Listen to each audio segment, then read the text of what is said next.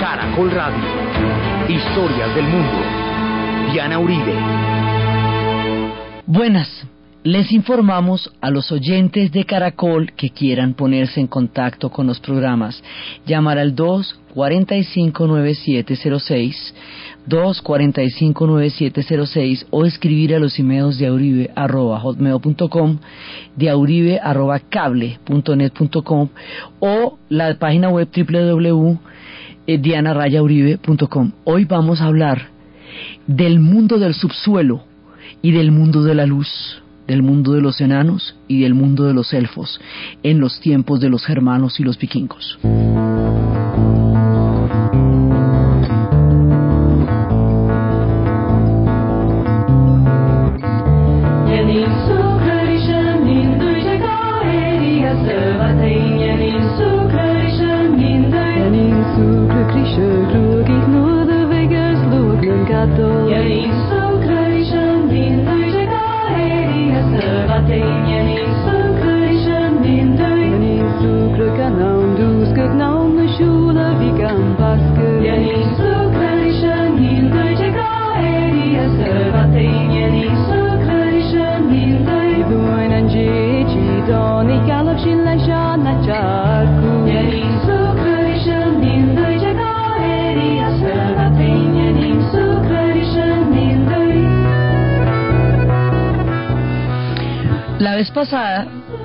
Estábamos hablando de cómo se entrelazaban todos los diferentes pueblos en el mundo de los hombres. Entonces resulta que nosotros estamos situados todo el tiempo que estamos hablando de los vikingos, todo el tiempo estamos situados sobre el gran árbol de Yggdrasil. En ese gran árbol de Yggdrasil coexisten nueve mundos paralelos. Esos nueve mundos paralelos que habíamos visto que están en el subsuelo, que están en el cielo, que están en la raíz, que están en el tronco, constituyen el universo del mundo de los vikingos. Es toda la el espectro cósmico donde se maneja el mundo que habitaron los vikingos. Entonces, desde ese punto de vista nosotros estamos abordando distintos mundos en el relato que hemos venido haciendo sobre las sociedades, las cosmovisiones y el mundo de los vikingos.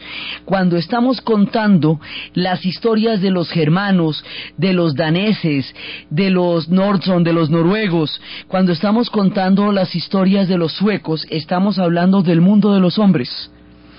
Cuando estamos hablando de Odín y estamos hablando de Thor, que estábamos hablando la vez pasada, cuando estamos hablando de Loki, estamos contando el mundo de los dioses, o sea, el mundo de Asgard, que es donde están los dioses. También hemos hablado tangencialmente del mundo de los gigantes, que algún día van a entrar por el arco iris al mundo de los dioses, es su mayor temor.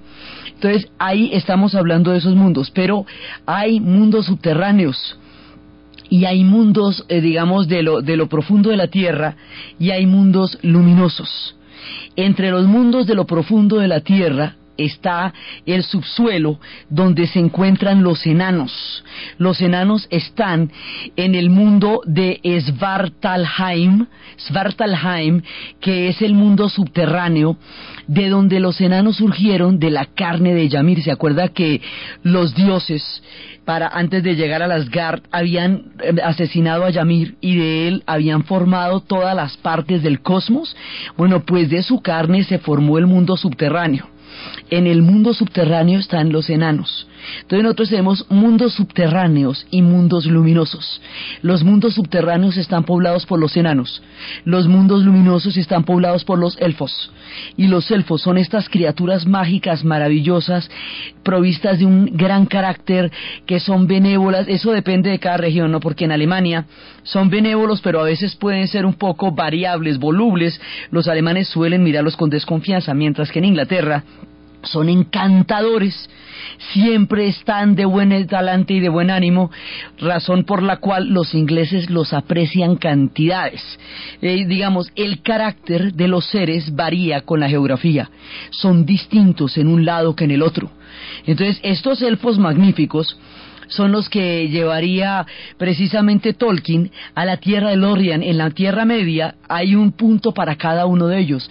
Moria es la tierra de los enanos, Lorien, Lothian es la tierra de los elfos, eh, Roham es la tierra de los hombres, Mordor es la tierra de los orcs, eh, son Fanham es la tierra de los Ants. Entonces cada uno de ellos, dentro de lo que sería el relato de Tolkien en la Tierra Media, tiene un lugar.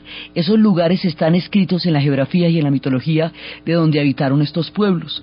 Entonces, los elfos son unos, unos dioses, unas criaturas de la luz. Los elfos y las hadas son criaturas de la luz.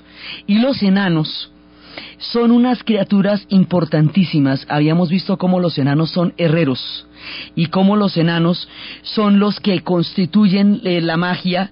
Ellos tienen dados por los dioses la propiedad de infundir magia en los objetos que ellos crean.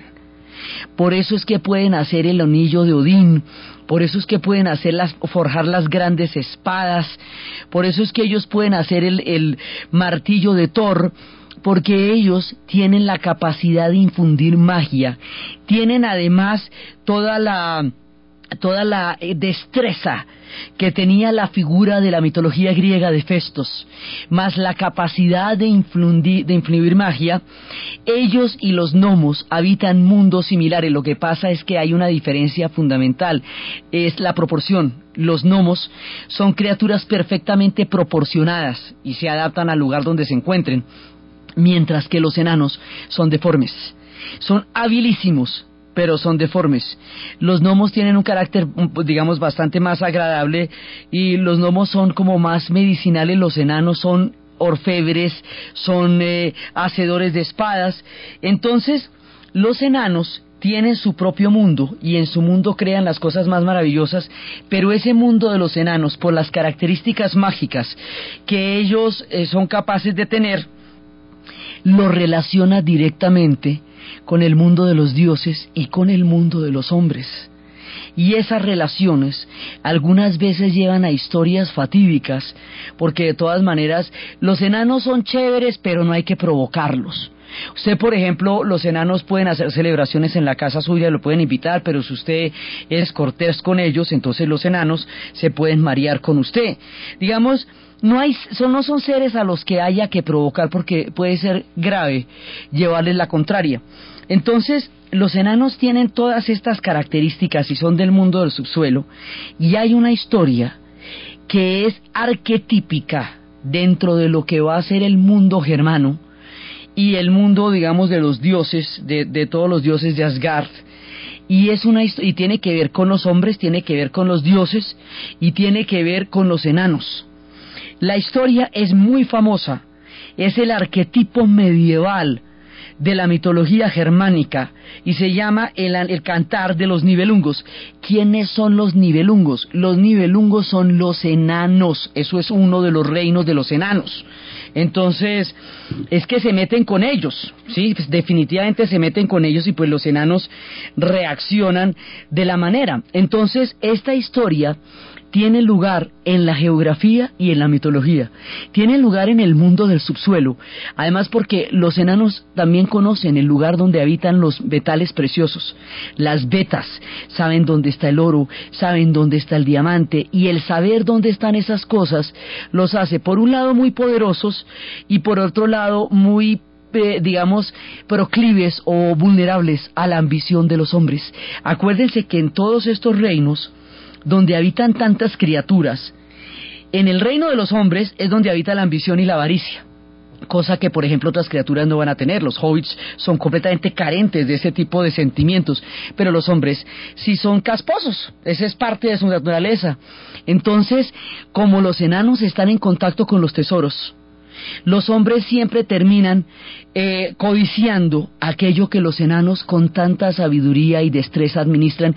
Incluso los enanos a veces tienen que remendar embarradas, como por ejemplo cuando Loki le quitó, le cortó de puro travieso las trenzas a, la esposa de Odín y entonces para desembarrarla le dio a la esposa de Thor y para desembarrarla el anillo, le tiene que dar el anillo a Odín y luego eh, hace toda clase de cosas, luego llega y dice que nadie puede hacer algo más perfecto y entonces que apuesta su cabeza y los enanos tienen que hacer el, el, martillo, toda clase, de, digamos, de, de destrezas y maravillas hacen los enanos para salvar a Loki de la chicanería, de la, de todo lo, Loki es un tipo, es una figura, es un dios que tiene un carácter complejo, porque por un lado es juguetón, pícaro, y eventualmente se va a ir eh, torciendo hacia el lado oscuro de la fuerza y en última termina siendo un carácter maligno al final de la historia, ya cuando lleguen los tiempos del Ragnarok.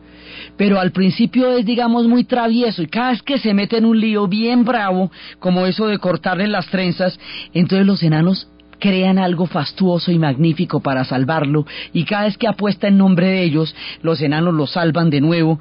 Los enanos tienen, digamos, esa, esa capacidad de intervenir maravillosa y mágicamente, pero, ojo, no se les puede provocar. Entonces, en las orillas del Rin, del, este es el principal río de Alemania, ahí era donde habitaba una doncella bellísima, uno le dicen que es, una, es una doncella preciosa que se llama Crimilda. Crimilda está protegida por tres hermanos, Gunther, Gernot y Geisler. Ellos son unos señores muy poderosos que están asesorados por un tío de ellos que se llama Hagen y ellos son los que tienen y garantizan la unidad del reino de los burgundios. Todas estas historias hacen a cómo se van formando los reinos del medioevo que serían las futuras naciones. El reino de los burgundios es el reino que está eh, custodiado por Hagen y es donde habita la preciosa joven Crimilda. Entonces ella una vez sueña que un halcón, que es el halcón favorito de ella, muere entre las garras de dos águilas. La madre Ute interpreta esa visión como una especie de presagio. Ella dice que, según eso, el futuro esposo de su hija va a morir violentamente en la flor de la vida. Y entonces, en ese mismo tiempo, en Nederland, Nederland es Holanda, y aquí nos aparece Holanda en nuestro relato porque esos también son pueblos germanos. Inclusive su lengua está muy emparentada con el alemán. Entonces eh, nos pueden aparecer más naciones porque ya aquí hemos hablado de los suecos, de los noruegos, de los daneses, hemos hablado de los germanos, hemos hablado de los ingleses en todas sus acepciones, hemos hablado de los escoceses, hemos hablado de los irlandeses, todos troncos comunes que van emparentando con la manera como los vikingos se van relacionando con el mundo y como los vikingos son a su vez descendientes de los mundos germánicos. Entonces ahora nos aparece Holanda en nuestro relato que es parte también de todo esto porque son en la misma mitología, son los pueblos germanos que como habíamos visto después se van a convertir en vikingos y una vez convertidos en vikingos van a determinar la creación de tantas naciones como hemos visto por un lado Rusia y por el otro lado todas estas naciones de Europa. Entonces allá en Nederland, Nederland es Holanda de los Países Bajos, allá habita el príncipe Siegfried que es un joven y valeroso príncipe, que es el rey, el hijo del rey Sigmund y de su esposa Sirglinde, y él es armado caballero, como estamos en la época de la caballería también. Entonces, bueno, con todas las de la ley, con todas las virtudes, la investidura, eh, eso, mejor dicho, con todos los juguetes lo arman caballero. Y a él llega la fama de la preciosa Crimilda. Y el hombre se va a buscar a Crimilda por el camino que lo conduce a Worms. Entonces va a entrar al palacio, Sigfrido va a entrar al palacio donde está Gunther, que es el rey de los burgundios. Él viene del reino de Nederland y se va para el reino de los, de los burgundios, que es el reino de Worms, en el Rin. Y allá es donde conoce a Gunther, el famoso rey de los burgundios. Gunther cuando lo ve acompañado de doce nobles, inmediatamente eh, ya sabe quién es el valeroso caballero porque está acompañado de una gran reputación. Entonces Siegfried tiene en su haber la posesión de la espada Balbum, después vamos a hablar por qué las espadas son tan importantes, y de la maravillosa capa Tardancapa, una capa mágica que hace invisible a quien lo porta. Estas capas invisibles van a estar presentes en todas partes. Hasta Harry Potter tenía una de esas, le dejan los papás para protegerse. En el famoso cuento de las tres princesas que se iban a casar, ¿se acuerda que todas las noches el rey mataba al que, al que descubriera el secreto de las, princesas que iban a bailar con las zapatillas hasta que las destrozaban? ¿Se acuerdan que el hombre que es capaz de desposarlas es el, aquel que le han dado una capa invisible y es capaz de seguirlas por el bosque de plata, por el bosque de oro, por el bosque de cobre, ver cómo bailan hasta el amanecer, cómo destrozan las zapatillas y descifrar ante el rey por qué las zapatillas aparecen destrozadas todas las noches cuando al comenzar la noche el rey les ha dado unas zapatillas nuevas y el rey decide que mata a todo aquel que no sea capaz de dar con el misterio y este da con el misterio por la capa invisible. Esta capa invisible es uno de los objetos que vamos a ver recurrentemente y esto es muy importante porque la relación entre los cuentos de hadas y las mitologías es el lugar de donde van a morar una vez que lleguen las eras cristianas y ya no sea ya no tengan las fuerzas de las religiones, van a tener las fuerzas de los cuentos de hadas que también son unos grandes poderes. Entonces llega con su capa invisible, ¿sí? Y él se la ha arrebatado a Alberic, que es un enano. Es que los duros son los enanos. Entonces Siegfried le ha arrebatado la capa a Alberic, que es el enano guardián de los tesoros. A él lo venció y lo convirtió en vasallo. Y Hagen le, le va contando a Gunther, porque Gunther pregunta más sobre la reputación de él, la forma como este héroe se hizo invulnerable. Entonces lo que hizo Sigfrido fue, después de que derrotó a Alberic y lo convirtió en vasallo, se bañó con toda la sangre del dragón, sí, para del dragón que vigilaba los tesoros, pero tenía en la espalda una hoja de muérdago y esa hoja de muérdago es la que la que hace que esa no esto no la puede tocar nadie. Sea, no, no hace que ninguna vulnerabilidad la toque. Esa hoja es la que permite que solamente en ese pedacito de la espalda de Sigfrido no puedan penetrar las espadas. Sea, ahí solamente ese pedacito es vulnerable en una analogía con el talón de Aquiles. ¿Se acuerda que aquí le lo sumergen y queda invencible, solamente el talón es vulnerable? Pues aquí es solamente la espalda, ese pedacito donde estaba la hoja de muérdago. Entonces resulta que Sigfrido le ha arrebatado el tesoro a los nivelungos. Y esto de arrebatarle el tesoro y el anillo esto es una cosa muy importante, porque en el cantar de los nivelungos termina muriendo hasta el gato. Mejor dicho, Hamlet termina bien al lado del cantar de los nivelungos, porque ahí sí muere, mejor dicho, el productor, todo el mundo. Pero, digamos, esto es una tragedia absolutamente terrible, pero es que la tragedia tiene detrás una maldición. Y esa maldición es haberse robado el anillo. El anillo de los nivelungos. ¿Quiénes son los nivelungos? El mundo de los enanos. Entonces, lo que pasa es que Siegfried les ha robado el anillo. Y al robar el anillo, el tipo ha transgredido una cosa que no se puede transgredir. En El Señor de los Anillos hemos visto que toda la tragedia empieza cuando Gollum se encuentra el anillo. Y habíamos visto que el anillo lo, tuvieron la oportunidad los hombres de destruirlo en el monte Doom, donde había sido eh, forjado, en el monte Destino, donde había sido forjado, de, donde había que arrojarlo. Pero no fueron capaces por la ambición. Por eso es que para poder destruir el anillo se necesita un hobbit, porque ya los antepasados de Aragorn habían tenido la oportunidad de destruir el anillo y no lo hicieron por ambición. La misma ambición que impide la destrucción del anillo y deja sueltas las fuerzas del mal que hay que, que consumen la voluntad y el alma de Gollum y que van a ser posibles también eh, toda, la, toda la gesta del Señor de los Anillos y que un hobbit sea el que lo tenga que destruir, eso mismo es también una fuerza que va a llevar a Sigfrido con ese anillo y el tesoro de los nivelungos. Digamos, su mayor audacia es haber, haber arrebatado el tesoro a los enanos, a los nivelungos. Pero eso es una deslealtad. Y él va a pagar muy duro, y todos van a pagar muy duro el contacto con el tesoro de los nivelungos. Para llegar allá eh, es cuando Sigfrido va a hacer un viaje por el Rin. esta historia que estamos contando se va a convertir después en una obra maestra de Wagner en el siglo XIX en pleno romanticismo alemán como una manera de convocar los viejos dioses en tiempos industriales. Entonces será tantas veces contada y tantas veces repetida porque Wagner le dio nueva vida.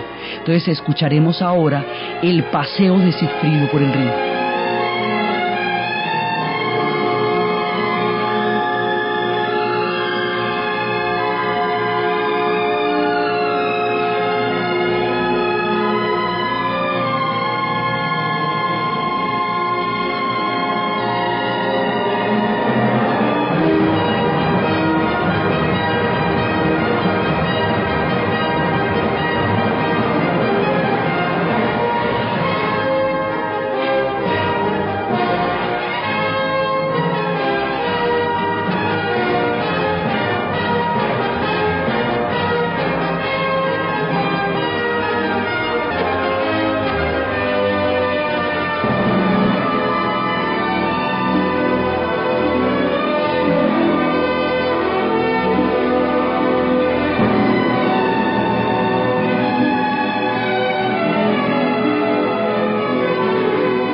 Entonces se hace Sigfrido su cabalgata por el Rin, efectivamente llega donde el rey Gunther, el rey Gunther lo agasaja y luego va a haber una batalla en la cual va a haber una victoria importantísima de los burgundios sobre los sajones. Se acuerda que los sajones son otra raza, otra rama germana de la que estamos hablando que estuvo en Inglaterra y todo eso, que también forma parte de, lo que va a ser después la nación inglesa.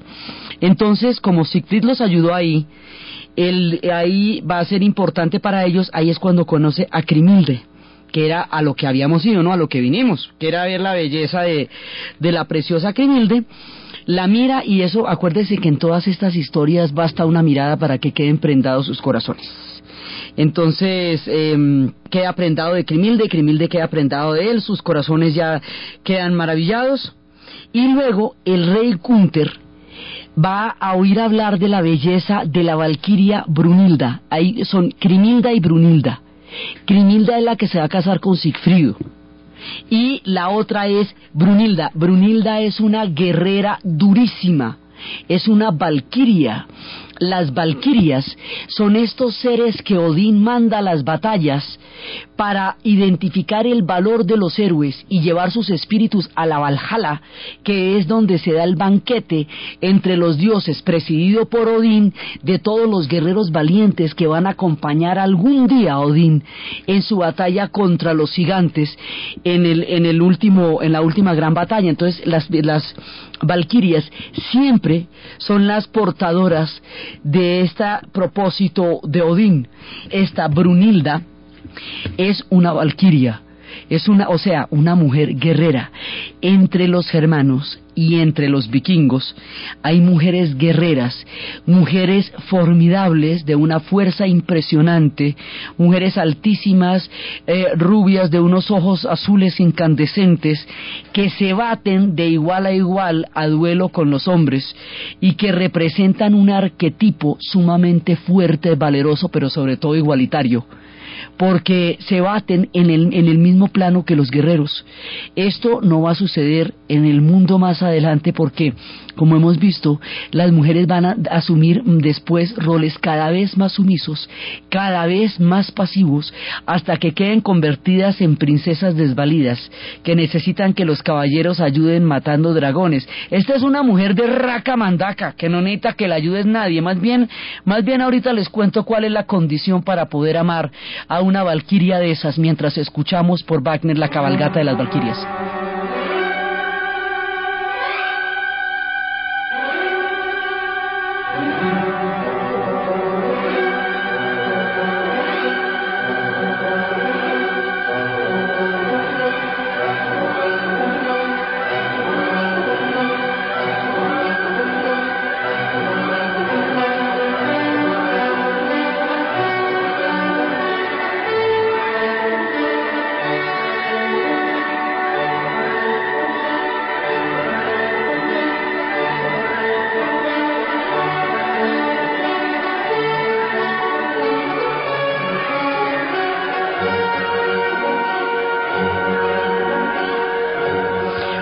Brunilda es soberana de Islandia. ¿Se acuerda que estamos descubriendo toda la geografía y que Islandia fue ese toda tierra de hielo que fue la que va, Eric el Rojo va a conquistar donde ni siquiera hay bosques, sino que la madera llega flotando, donde están los volcanes?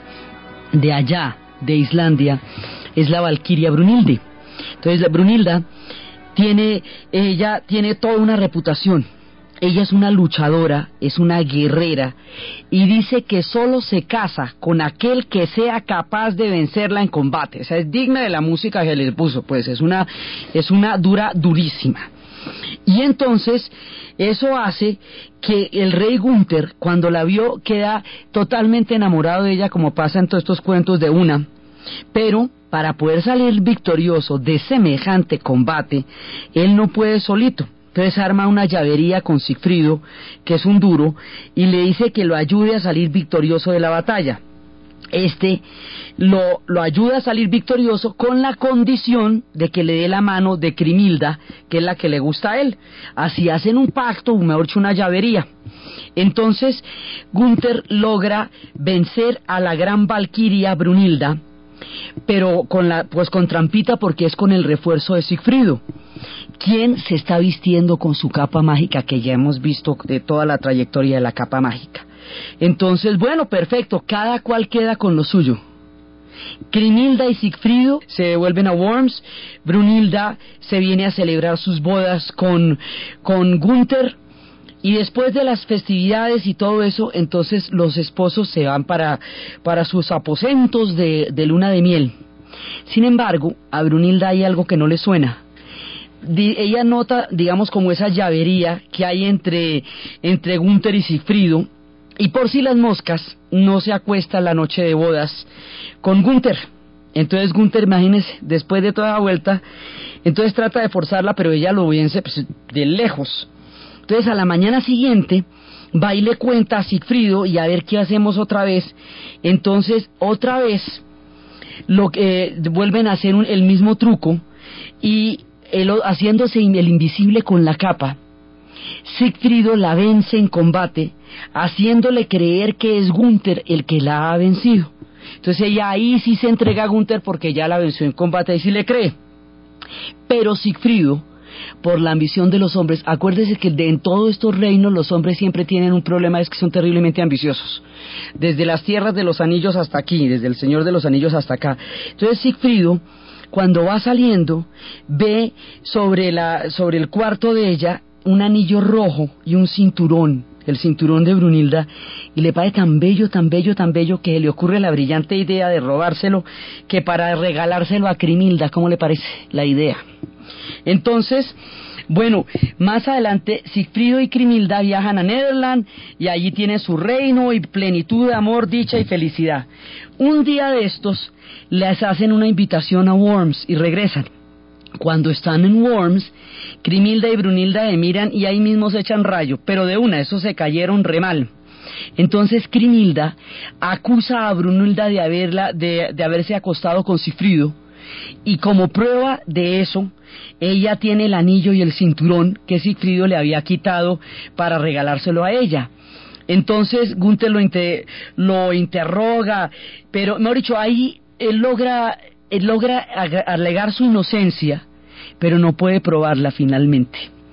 Entonces Brunilda no le come carreta, se siente ultrajada y Hagen, que es un personaje sombrío, ve en la disputa entre estas dos mujeres y en el lío en el que se metió Sigfrido la oportunidad para apoderarse del tesoro de los nivelungos.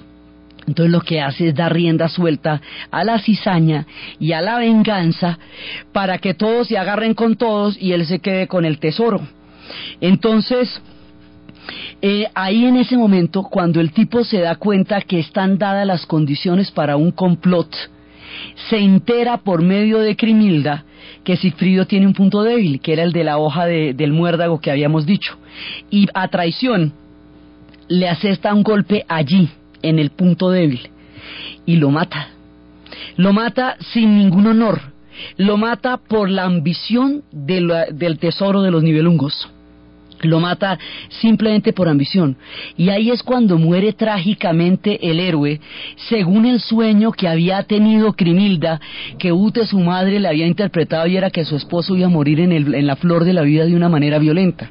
La marcha fúnebre después de asesinato por traición es la que compone Wagner en todo el conjunto de la manera como musicaliza la historia del Anillo de los Nibelungos.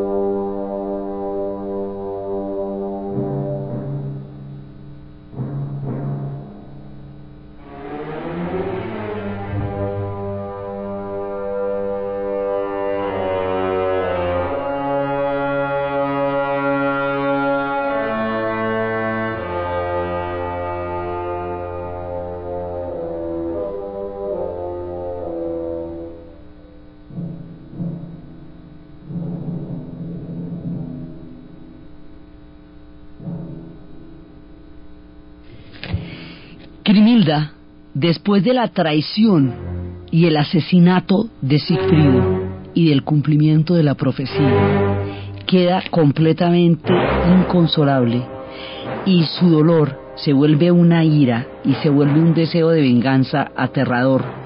Y tiempo después, además cuando se entera que Hagen se ha apoderado del tesoro de los nivelungos y que lo ha escondido a orillas del Rin y que de eso se trataba todo y que lo hizo lo que hizo fue utilizar la situación para apoderarse del tesoro y la información que ella le dio para matar a Sigfrido, entonces ella se vuelve loca de la rabia y decide vengar la muerte de Sigfrido. Entonces, 13 años más tarde, ella se va a casar con Atila Etzel, que es el rey de los hunos. Invita a los hermanos y al tío, Hagen, al banquete, y cuando llega al palacio, ella desata una pelea entre los hunos entre Atira, el rey de los unos que por esos días andaban asolando Europa, y los soldados de los hermanos, con la seguridad de que se van a matar todos, cosa que efectivamente pasa, se matan todos, ahí queda, se arma un lío muy grande, solamente salen Gunther Hagen y el músico Volker salen vivos de ahí. Entonces Volker después es asesinado, Gunther y Hagen van a prisión. Crimilda va a interrogar a Hagen, para preguntarle dónde tiene el tesoro de los nivelungos. Este tipo no le dice nada, eh, dice que él tiene juramentos sagrados, que por eso no le puede decir dónde están ni nada. Entonces ella decapita a su hermano Gunther, con la espada Balmún, con la espada Balmún que era parte del tesoro de los nivelungos que tenía Sigfrido. Él tenía la espada, él tenía el anillo y él tenía la capa. Todo eso era hecho por los enanos, que son los nivelungos, el reino de donde él sustrajo todas estas cosas mediante una batalla que no tenía que haber dado, habiéndoles arrebatado a ellos sus grandes creaciones y dando origen a toda la maldición que se está cumpliendo acá. Entonces ella termina decapitando al hermano, sin embargo a pesar de eso, ella no logra que Hagen le diga dónde tiene. De ninguna manera el tesoro, entonces utiliza la espada Balmún y le corta la cabeza. Y toda la venganza eh, se, va se va desenvolviendo, entonces una vez que ella decapita a Hagen con Balmún también, Hildebrand, el maestro Hildebrand, decide vengar la muerte de Hagen y por eso mata a Crimilda, con lo cual se acaba todo, mata a Crimilda y al matar a Crimilda se acaba toda la estirpe en lo que se conoce como el desastre de los burgundos. ¿Se acuerda que cuando estábamos viendo la historia de Hamlet se muere toda la dinastía danesa? y toda la rama danesa desaparece por la tragedia que desencadena Hamlet, en los nivelungos pasa lo mismo.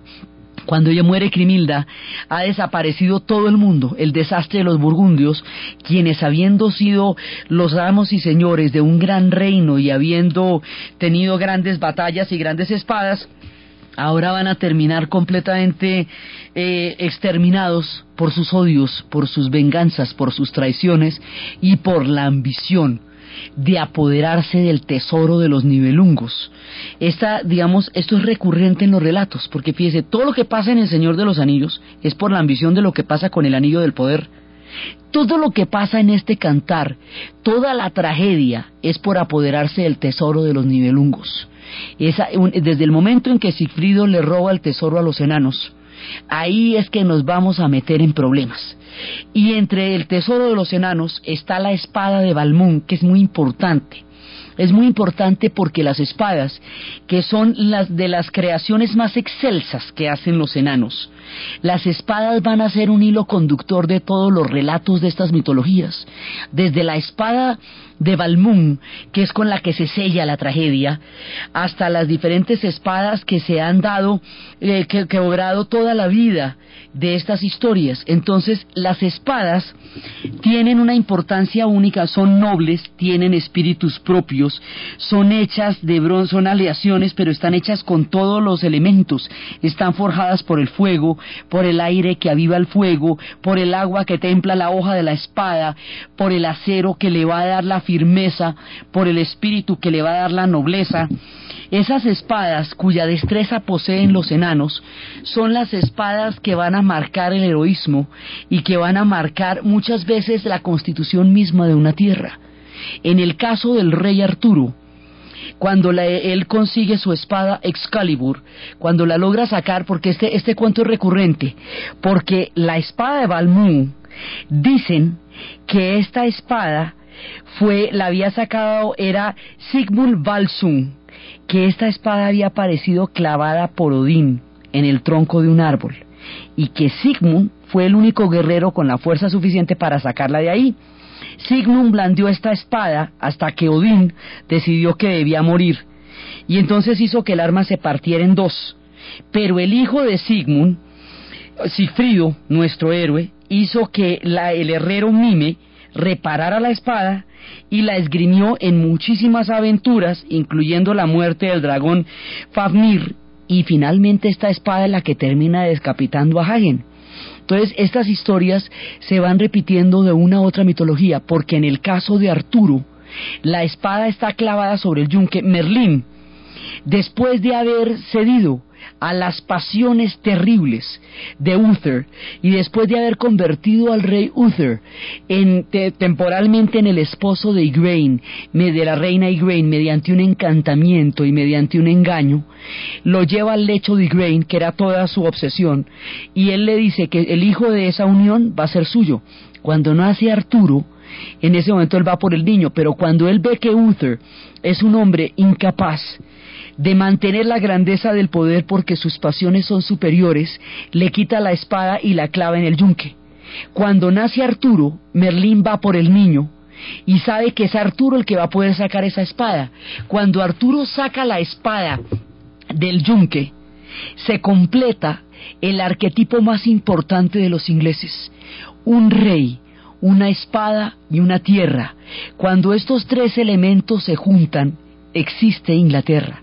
Si alguno de estos elementos está ausente, Inglaterra está en desgracia. Ese es el arquetipo de los ingleses y Arturo lo representa y Excalibur es el garante de este pacto entre la tierra, el rey y la espada. Whoso pulleth out this sword from the stone and anvil is the true born king of all Britain.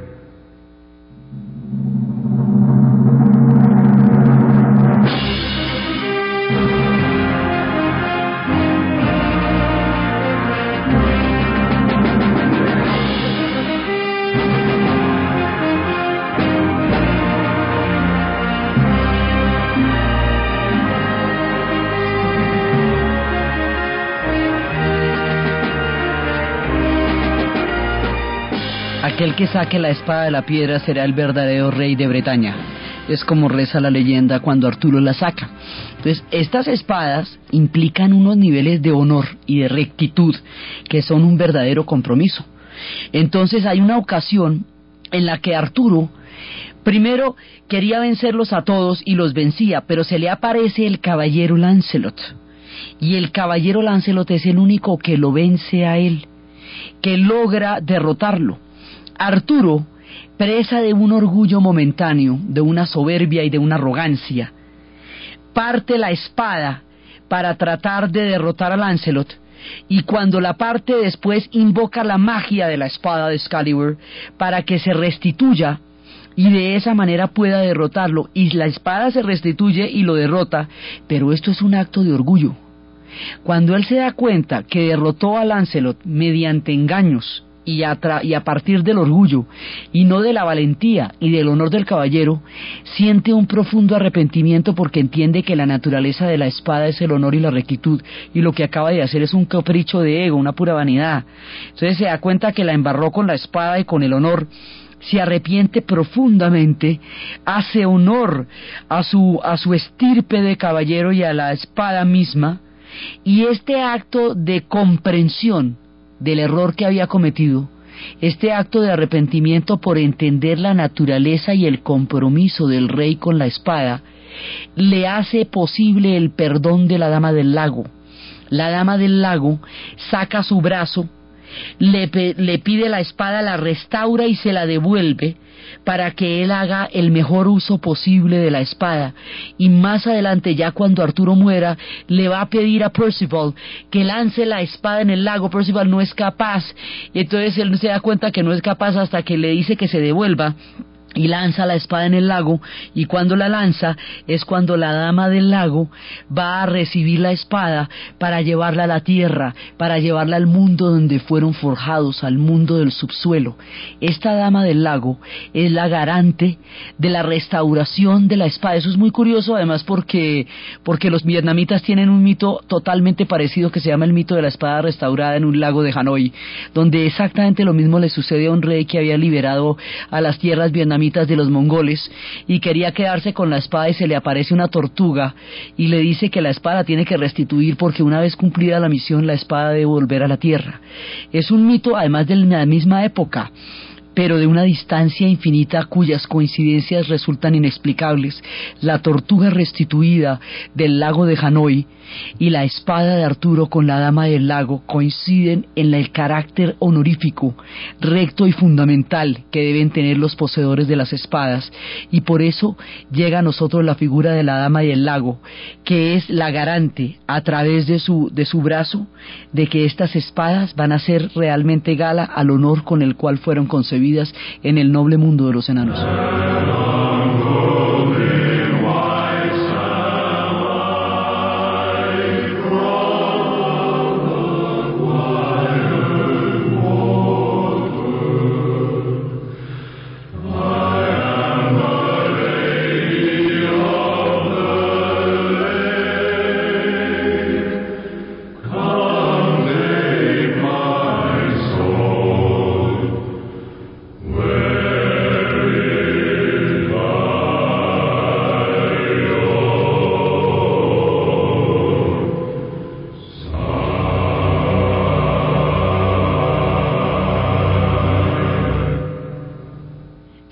Dama del lago que reclama la espada y le dice, yo soy la dama del lago y yo reclamo la espada y la llevo donde debe pertenecer, donde debe estar.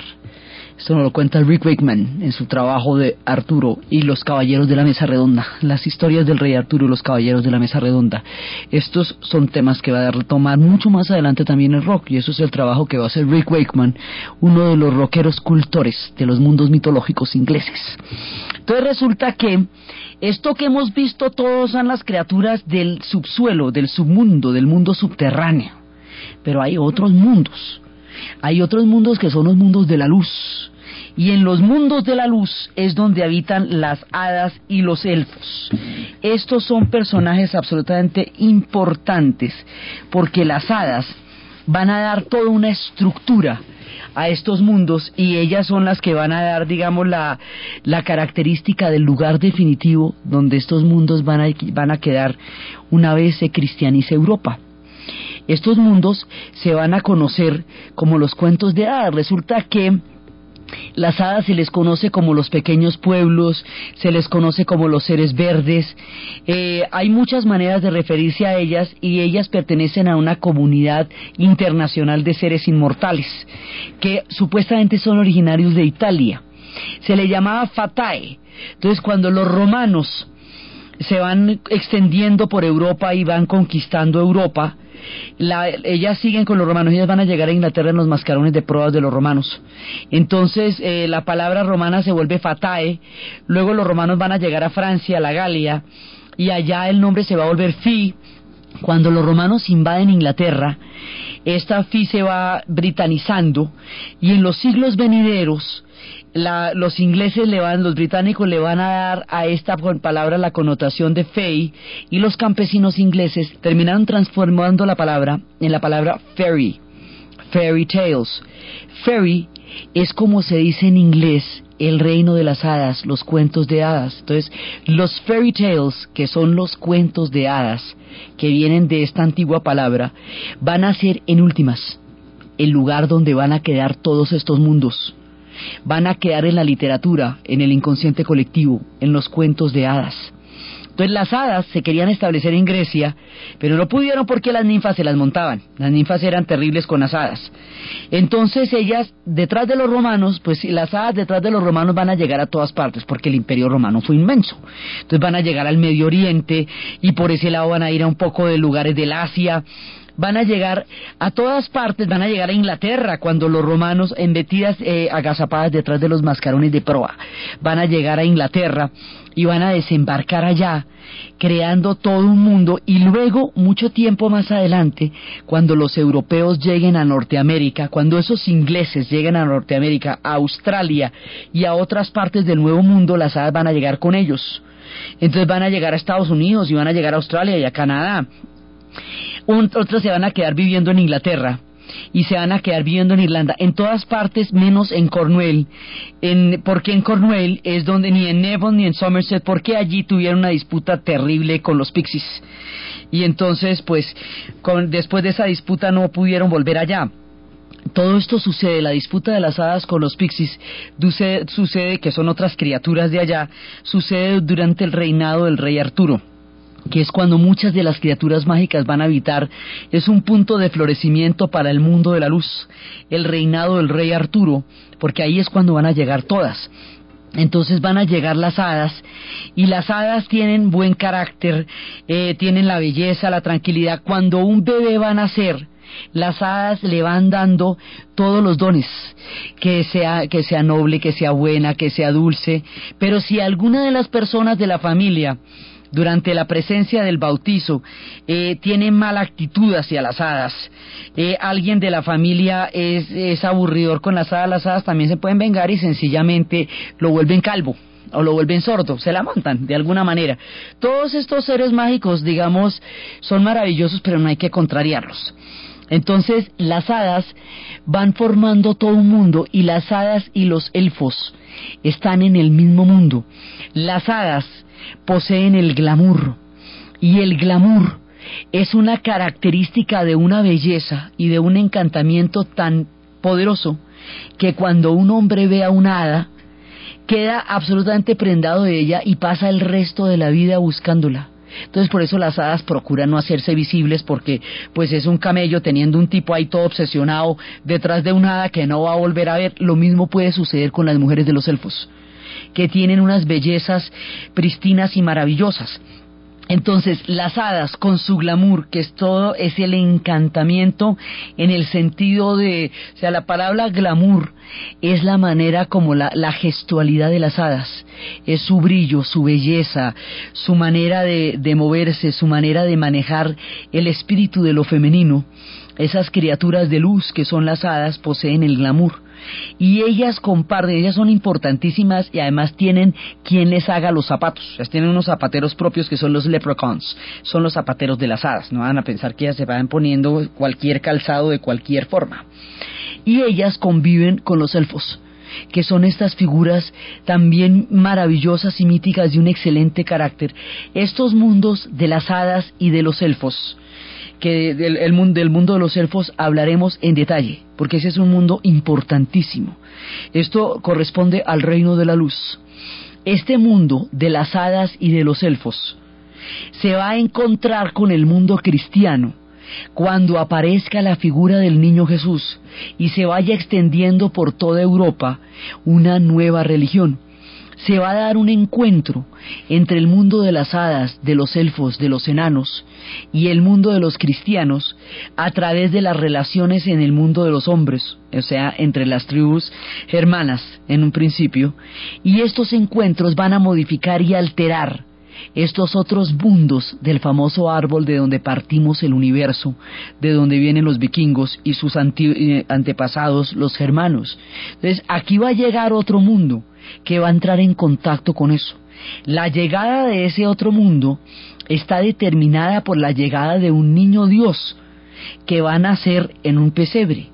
Ese encuentro entre el mundo de las hadas y de los elfos, entre los árboles, para, entre los nueve mundos paralelos de Itzgrasil, ese mundo entre los germanos y los pueblos europeos que se van encontrando con todos estos dioses, es lo que vamos a ver en el siguiente programa. Entonces, desde la nobleza y la destreza del mundo de los enanos, su increíble capacidad para otorgarle magia a los objetos, su capacidad para forjar anillos, espadas, capas invisibles, martillos de justicia, asistiendo así a los dioses y a los hombres, desde la increíble ambición de los dioses y desde la increíble ambición de los hombres, que son capaces de llegar a extremos totalmente inimaginables por poseer aquello que los enanos han llenado de magia, desde las pasiones, las traiciones, los amores y los encantamientos de Brunilda, de Crimilda, de Sigfrido, y desde el mundo que se va desarrollando de la tierra del subsuelo y en el encuentro del mundo de la luz con la tierra de las hadas y la tierra de los elfos, en la narración de Ana Uribe, en la producción Ernesto Díaz y para ustedes feliz domingo.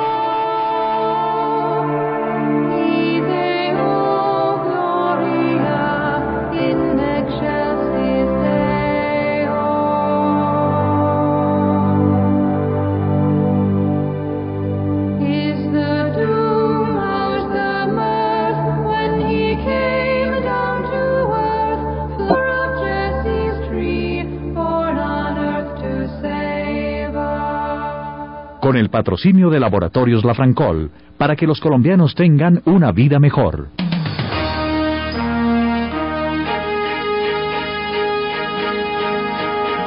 Caracol Radio, última hora.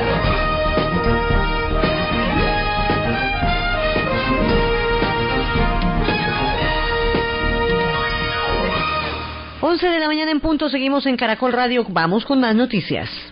Comienza el ingreso del público al Estadio General Santander de Cúcuta para el encuentro del partido de ida entre el Cúcuta Deportivo y Deportes Tolima. Chamanes del eje cafetero aseguran que los cultivos de coca no han disminuido, sino por el contrario, aumentado durante los últimos 20 años. Un joven de 17 años se suicidó en Italia, al parecer porque había dañado el coche de su padre. El volante colombiano Fabián Vargas se coronó campeón del Mundial de Clubes con Internacional de Brasil. 11 un minuto. A esta hora se abren las puertas del Estadio General Santander en Cúcuta, donde a partir de las 3 y 30 de esta tarde se van a enfrentar en partido de ida por la final del fútbol profesional colombiano los equipos de Cúcuta Deportivo y Deportes Tolima. La noticia con Eduardo Blanco. Marta Elizabeth, a esta hora los hinchas del Cúcuta Deportivo y Deportes Tolima ya ingresan al Estadio General Santander. Gente que de tempranas horas de la madrugada estaba haciendo fila. Estoy desde las 7 de la mañana haciendo cola aquí. Yo, desde las 7 de la mañana. Y todos están seguros de un triunfo del Cúcuta Deportivo. 2-0 para que pueda ganar allá, para que saque un empate allá en Ibagué Tolima, para que se gane la copa. De manera ordenada continúan ingresando los hinchas al Estadio General Santander en lo que se espera sea una fiesta para todos los cucuteños. 11, dos minutos para todos los cucuteños y para todo el país, porque el país está pendiente de ese partido que va a haber a las tres y media en el partido de ida. La final será el próximo miércoles en la ciudad de Ibagué. Se pronunció la organización de chamanes en el eje cafetero para denunciar el incremento en los cultivos ilícitos durante las dos últimas décadas. María Márquez. En los últimos 20 años no se han reducido en Colombia los cultivos ilícitos como lo dice el gobierno nacional. Erradicados unos plantíos, surgen otros. Así lo indicó el directivo de la Asociación Chamánica de Colombia, Octavio Moreno. En más de 20 años que se lleva erradicando los cultivos con aspersión aérea, con glifosato, los cultivos nunca han disminuido, sino que por el contrario han aumentado. Señaló que lo que se debe hacer es crear conciencia sobre los diversos usos de la coca. Un joven italiano de solo 17 años de edad se suicidó de un tiro en la cabeza después de haber dañado el coche de su padre que había tomado sin permiso, según informan hoy medios locales en Roma. El joven dejó una nota antes de dispararse en la que explicaba su acción y pedía perdón a toda la familia que vive en la localidad de Nicosia, en la isla de Sicilia. Según la reconstrucción de los medios, cuando los padres salieron a cenar, el hijo cogió el coche para dar una vuelta, y durante el recorrido habría dañado el coche contra una pared. El cadáver fue encontrado por los padres cuando regresaron a casa junto a la pistola del progenitor, que es funcionario de prisiones. Y un colombiano hizo parte de la nómina del nuevo campeón mundial de clubes. La noticia con Jair Mosquera di Perea. El volante bogotano Fabián Vargas hizo parte de la nómina de Internacional de Brasil, que derrotó un gol por cero al Barcelona de España en la final del Mundial de Clubes que se jugó en Yokohama, Japón. Eh, bien, eh, ya terminamos acá. Eh, creo que es una gran campaña para internacional. La idea mía de venir acá era jugar. Eh, tuve una excelente presentación, muy buenos comentarios de la prensa, el cuerpo técnico quedó muy contento, los directivos. Yo también quedé contento. Fabián Vargas jugó los últimos 45 minutos con Internacional, nómina a la que también pertenece el delantero chocuano Wasson Rentería, pero que no estuvo en el Mundial debido a una lesión.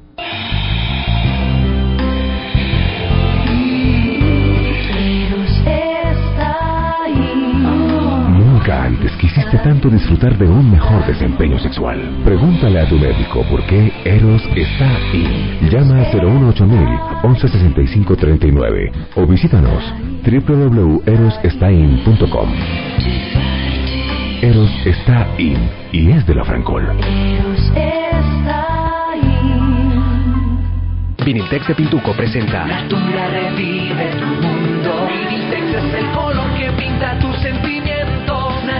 es la pasión que es natural que lleves dentro. Es la pasión por el color. Natura es tu momento. Yo estoy con quien yo quiera. Chocolate intenso. Otro color espectacular de la colección Natura Viniltex. Inspirado en nuestra naturaleza. Revive, pintar es volver a sentir. Colección Natura Viniltex de Pintuco. El color de la calidad.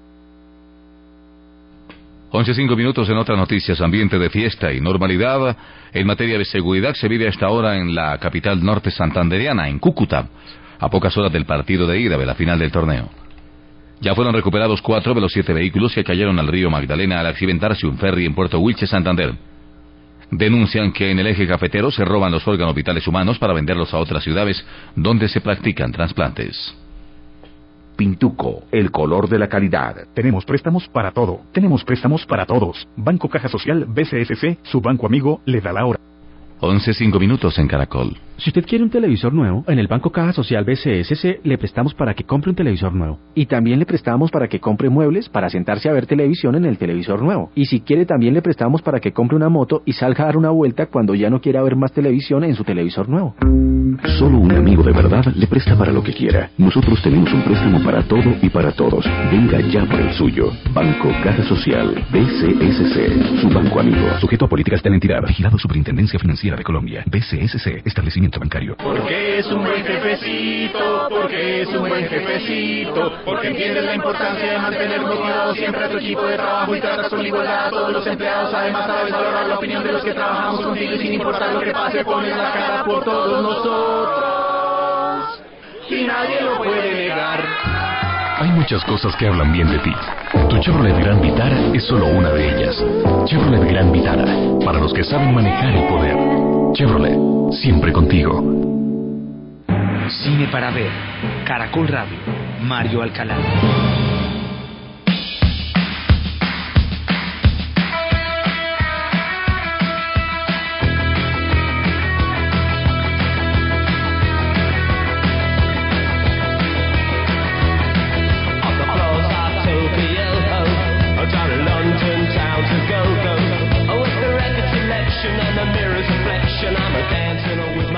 Muy buenos días a todos los oyentes de Cine para Ver de Caracol Radio, el programa de película dedicado al séptimo arte.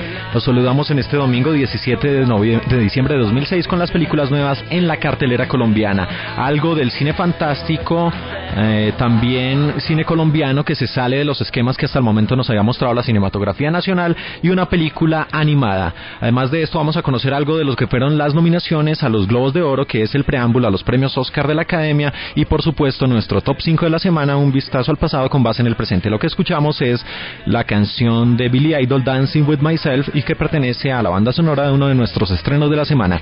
Sean ustedes bienvenidos, esto es Cine para Ver de Caracol Radio, les saluda Mario Alcalá. En un principio que había tomado como referencia a Tolkien, el creador del Señor de los Anillos, y escribió una historia de aventuras eh, que mezcla magia, que mezcla todo esto que tiene que ver con mundos fantásticos, básicamente con el cine fantástico, y lo que consiguió fue una copia, se puede decir así, o una mezcla, un cóctel de varias producciones como Star Wars, La Guerra de las Galaxias, como el mismo Harry Potter, como El Señor de los Anillos, como Calabozos y Dragones y como la historia, en fin. Todo esto en un cóctel que a, a Christopher, a Christopher Paolini le valió el reconocimiento como un autor juvenil de los más prestigiosos que incluso supera en ventas a J.K. Rowling, pero la verdad la puesta en escena, la película como tal, simplemente es un mal cóctel de todas estas películas en algo más de dos horas de duración. Tell all our people that the battle we have prepared for has come to us. Y Eragon es una historia que se asemeja mucho, como decimos, a Star Wars porque aquí el personaje central es un muchacho que vive con su tío en una granja y, a pesar- y en este momento pues a él, a su vida no llegan precisamente dos androides, sino que llega el huevo de un dragón. Y aquí no va a encontrar la fuerza de los Jedi, sino la fuerza de los magos, de los jinetes de, dra- de dragones.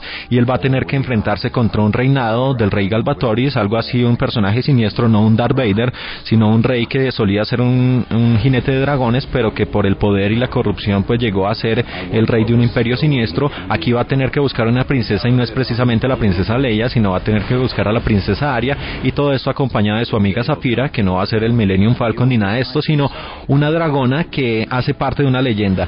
El- La, la similitud de esta historia de Eragon con otras es notable. La, eh, se desarrolla en la Tierra Media y va a existir una batalla muy parecida a lo que vimos en El Señor de los Anillos, así como el Abismo de Hel y este personaje ce- central, Eragon, que está a cargo de un joven que fue escogido entre diferentes colegios en el Reino Unido, pues va a tener escenas parecidas a lo que fue la historia sin fin mostrando a su dragón. En fin, lo único rescatable sinceramente de Eragon como tal, eh, eh, a pesar de su poca origi- originalidad, es definitivamente su reparto encabezado por Jeremy Irons, que se repite en una historia que mezcla dragones, como lo vamos a ver más adelante en nuestro top 5. También está presente Robert Carlyle, que lo vimos en la película eh, Full Monty, y también está John Malkovich. La historia definitivamente para los que vayan a la sala de cine encon- a encontrar aventuras, pues puede que les resulte bien, pero a los más pequeños, a niños hasta los 12 años, porque la- el resto del público va a encontrar una historia que va a ser recurrente con otras producciones, va a ser prácticamente una copia y los que esperen encontrar El Señor de los Anillos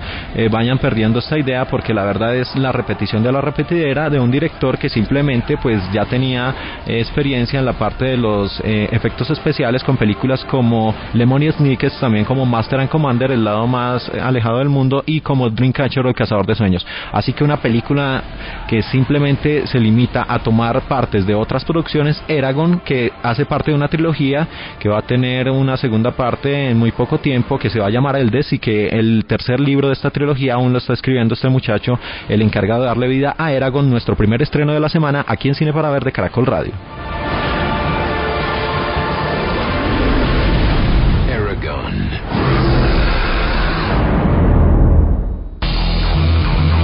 Para ver, arroba caracol.com.co.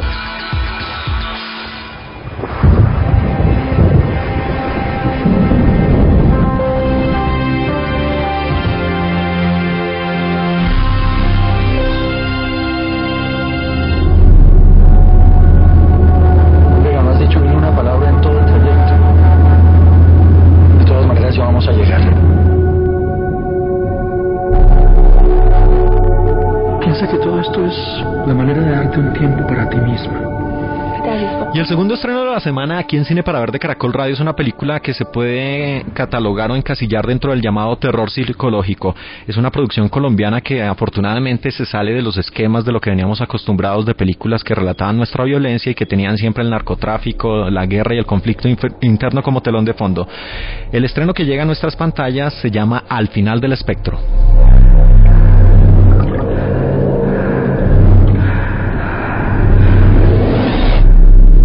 Al final del espectro es dirigida y escrita por Juan Felipe Orozco, un muchacho de Medellín que nació en Colombia en 1978 y que ha estado toda su vida ligado a lo que es la parte visual, ha estado en diferentes actividades dentro de este campo, eh, incluso llegó a ser parte de Videobase donde realizó un corto de animación, pero de ahí en adelante lo que decidió fue eh, formar todo lo aparte y crear la empresa Palo Alto Films, con otras personas que también estaban procurando mostrar que el cine se puede hacer, pueden hacer del cine un negocio rentable y la mejor manera de hacerlo fue eh, dando una primera voz de alerta pues para el resto de productoras que se pueden hacer bien las cosas en Colombia tomando un, un género completamente diferente a lo que habíamos visto en nuestro país y dedicarse al terror psicológico. El riesgo es bastante grande ellos corrieron el riesgo y los resultados pues dejan eh, un poco el saldo a favor para estos jóvenes productores y en especial para el director Juan Felipe Orozco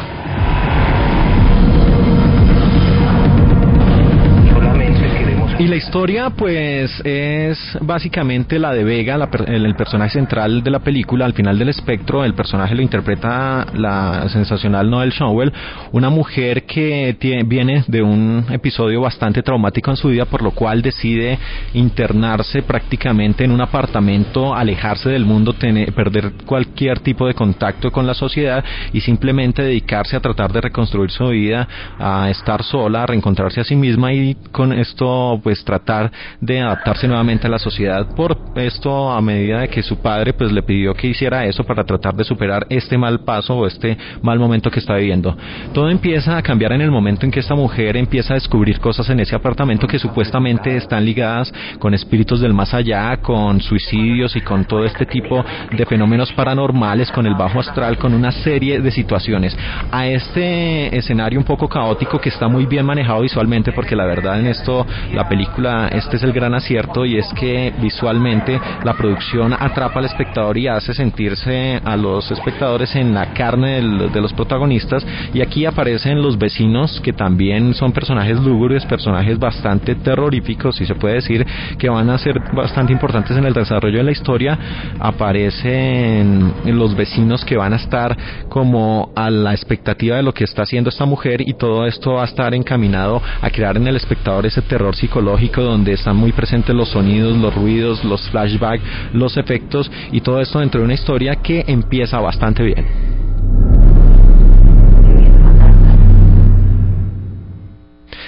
Pero como suele suceder en este tipo de casos y más en un género tan impresionante y tan importante como es el terror, la verdad sorprender en estos tiempos es muy difícil y por eso algunas películas se catalogan de culto y rompen un poco esos esquemas. Ya lo vimos con Saw, Juego Macabro, con Screen en su tiempo, con The Shining cuando lo hizo Stanley Kubrick, que son películas que eh, se salvan un poco de lo que en realidad es el género del terror y es casi siempre las mismas escenas, las mismas secuencias, los mismos argumentos y estas películas como que rompen el esquema, eh, reviven un poco el género, reinventan el género, pero la verdad se vuelven casi que eh, motivo de copias por parte de otras producciones y así más o menos se ha movido este, eh, este género por varios tiempo.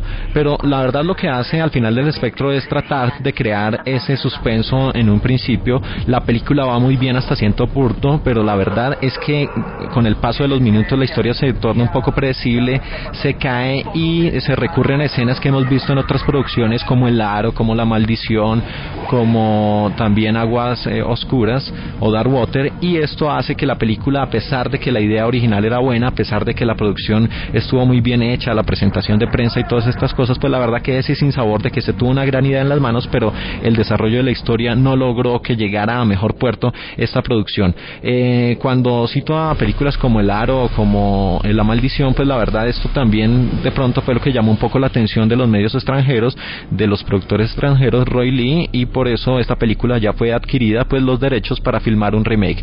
Así que esta historia pues la verdad hay que abonarle que se sale del esquema, que la parte visual está muy bien hecha, que la producción estuvo muy bien cuidada, pero desafortunadamente se descuidaron un poco en lo que es lo más importante en la historia y una película de terror pues que no sorprenda, la verdad no va a pasar a la historia como una de las grandes producciones, pero en el cine colombiano sí porque se salió de los esquemas. Aparecen también en el reparto Silvia de Dios, Carlos Cerrato, Manuel José Chávez, que ya su carrera cinematográfica está siendo bien importante y que brados de nuestro país y uno de los más talentosos por supuesto. Así que a Juan Felipe Orozco pues la verdad felicitaciones por todo lo que ha sido su película y la verdad pues es un gran paso, no, no hay que dejar de verla, hay eh, por supuesto que ir a las salas de cine para juzgarla por ustedes mismos, pero la verdad es que al final del espectro era una buena puesta en escena que hubiera podido tener un mejor final, pero la verdad no lo consiguió. Así que nuestro segundo estreno de la semana, Cine Nacional, que se sale de cualquier eh, previsión al final del espectro, aquí en Cine para Ver de Caracol Radio.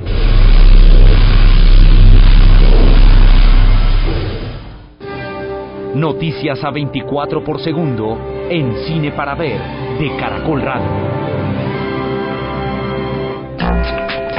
It's 9 o'clock already. We're gonna miss our flight. Just a second. Bye, Roddy. I'll miss you. All clear, chaps. the place to myself. Ah. Oh. While the cat's away, Ruddy and James will play. It's a wonderful night. Gotta take it from me. Any plans for this evening, sir? Everything I need is right here. What more could a chap want?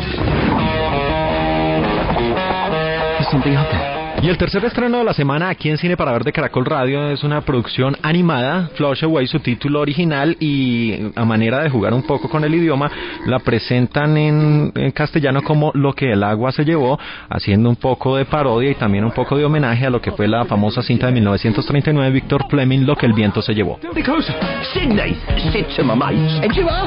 Y la historia pues es eh, sigue el molde de lo que son la, las producciones infantiles. Aquí aparecen nuestros personajes centrales. Por un lado está Roddick, un ratón que se pierde, pues a pesar de que vive en, un, en la opulencia y que está muy bien cuidado, es una mascota preferida de una familia adinerada, pues por eh, eh, acción del destino pasa a encontrar un mundo subterráneo donde va, se va a reencontrar a sí mismo. Todo esto porque a su casa llega otro ratón que le va a dañar la vida, que es prácticamente un vago que lo va a desplazar de ese sitio de honor que él tiene, pero allí va a conocer a Rita, la otra protagonista de esta historia, una aventurera que vive en este mundo subterráneo y todo esto va a estar mezclado en búsqueda de tesoros, de eh, también tratar de salvar a esa ciudad subterránea del ataque de una peligrosa rana, todo esto pues con el mismo modelo del cine para niños, donde los personajes cambian, donde tratan de resaltar la amistad, los valores, las cosas buenas para la infancia, así que nuestro tercer estreno de la semana, una película muy bien realizada visualmente,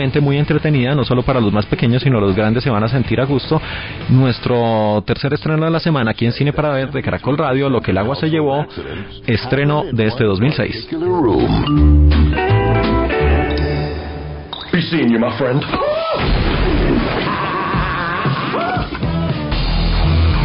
Cine para Ver, arroba caracol.com.co. Richard, why did we come here? Hello. Y esta semana se dieron a conocer los nominados a los Globos de Oro que prácticamente son el termómetro, la antesala a los premios Oscar de la Academia. Estos premios, a diferencia de los Oscars, pues se entregan categorías diferentes, eh, unas nominaciones a los drama y otros a los musicales o comedia y además también se entregan nominados a la televisión. Pues varias películas que ya hemos visto en el país se encuentran presentes en estas nominaciones. A mejor película en categoría de drama está The Departed de los Infiltrados, la obra cumbre de Martin Scorsese, que es una de las mejores películas de este año y él va a tener que competir en la categoría de mejor película drama con Babel, la historia de Alejandro González Iñárritu que escuchamos de fondo y que es el cierre de la trilogía que él ha hecho eh, con Amores Perros y antes con 21 gramos. También aparece Little Children, aparece The Queen, donde Helen Mirren prácticamente casi que tiene cantado el premio Oscar de la Academia Mejor Actriz Principal y Bobby, la historia sobre el asesinato de uno de los clan Kennedy. En Mejor Comedia Musical también películas que hemos visto en Colombia como El Diablo Viste de Prada, eh, Little Miss Sunshine que está a punto de llegar, Thank You for Smoking, Gracias por Fumar, que es una excelente comedia acerca de las tabacaleras, y Borat, que eh, sinceramente fue la que rompió todos los esquemas de lo que es la nueva comedia eh, que prácticamente satiriza a un país en especial y es Kazajistán. Así que eh, los Globos de Oro antesala al Oscar aquí en Cine para Ver de Caracol Radio. Were they? No. I'm in charge of them. Sir, I'm going to ask you to step out the vehicle. Why? You will step out the vehicle. Can I explain? El top 5 en Cine para Ver. Our beautiful lands have been ravaged by a ruthless king. Y llegamos al top 5 de hoy aquí en Cine para Ver de Caracol Radio y está inspirado en uno de nuestros estrenos de la semana en la película de aventuras fantásticas Eragon. Y tiene que ver con ese tipo de producciones donde los dragones, esas figuras mitológicas, juegan un papel bien importante en el desarrollo de la historia. Así que vamos con nuestro lugar número 5. Número 5. Before man ruled the earth, before man was the hunter, he was the hunted. En el top número 5, una producción del año 2004 hecha especialmente para la televisión, Dragon Storm, La Tormenta de Dragones, su director era Stephen Furtz y tenía como gran protagonista a John Rhys Davis, el actor que vimos en la trilogía del Señor de los Anillos como Gimli o el Enano y también estuvo presente en Indiana Jones. Pues esta película, La Tormenta de Dragones, narraba cómo una lluvia de meteoritos, que supuestamente era un fenómeno astronómico, destruye gran parte de la Edad Media. Lo que sucede a continuación es que los habitantes se dan cuenta que esta lluvia de meteoritos traen eh, una peligrosa cantidad de dragones que van a amenazar con la paz de esa región y por supuesto aquí el personaje central, el de John Rhys Davis, el King Fast Track, tiene que eh, aliarse con otros reinos para detener esta gran amenaza de estos peligrosos dragones. Nuestro lugar número 5 del año 2004, Dragon Storm, la tormenta de dragones. Dragon Storm. Número 4. Shall tell you a story not found in many history books. A story many would call myth or fantasy. En el top número 4, una producción europea de bajo presupuesto, Dragón, se mueve por los terrenos de la aventura y del cine fantástico. Era una coproducción entre varios países, incluyendo Dinamarca y Noruega, y narraba cómo el personaje central, la princesa Vanir, tiene que desplazarse o pasar a través de un bosque encantado y enfrentarse a las diferentes fuerzas del mal que amenazan su reino, entre ellas una poderosa hechicera, un ejército siniestro y nuestro personaje central, un dragón que va a poner en peligro no solo la vida de la princesa Vanir, sino también de todo su reino. Nuestro lugar número 4 del año 2006, Dragón.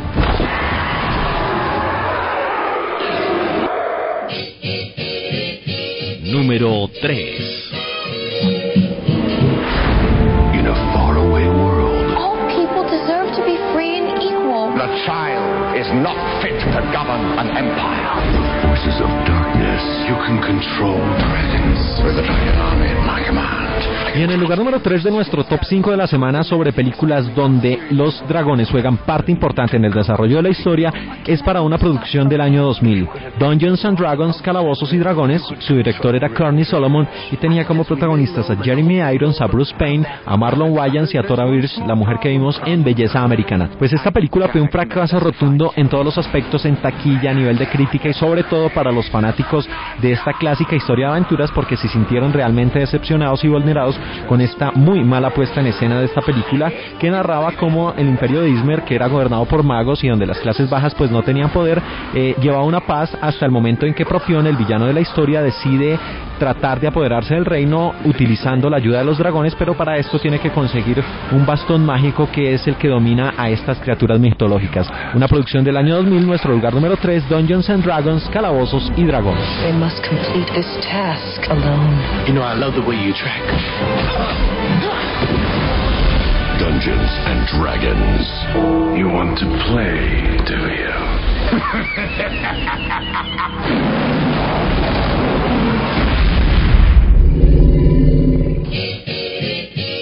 Número 2.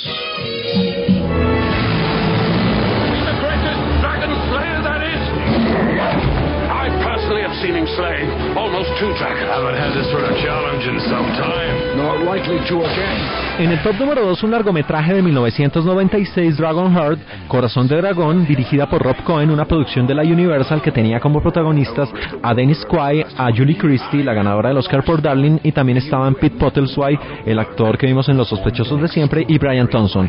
La voz de nuestro dragón que se hace presente en este conteo es la de Sean Connery, y la historia narraba como un caballero que en la Edad Media se había dedicado a cazar dragones durante toda su vida, pues se enfrenta a su última amenaza. Pero le va a cambiar la historia y le va a cambiar la vida precisamente a este personaje porque ese último dragón que él va a cazar se convierte en su aliado para tratar de derrotar a un temible príncipe que trata de hacer suyo un reino que no le pertenece. En nuestro lugar número 2 de 1996, Dragon Heart, Corazón de Dragón.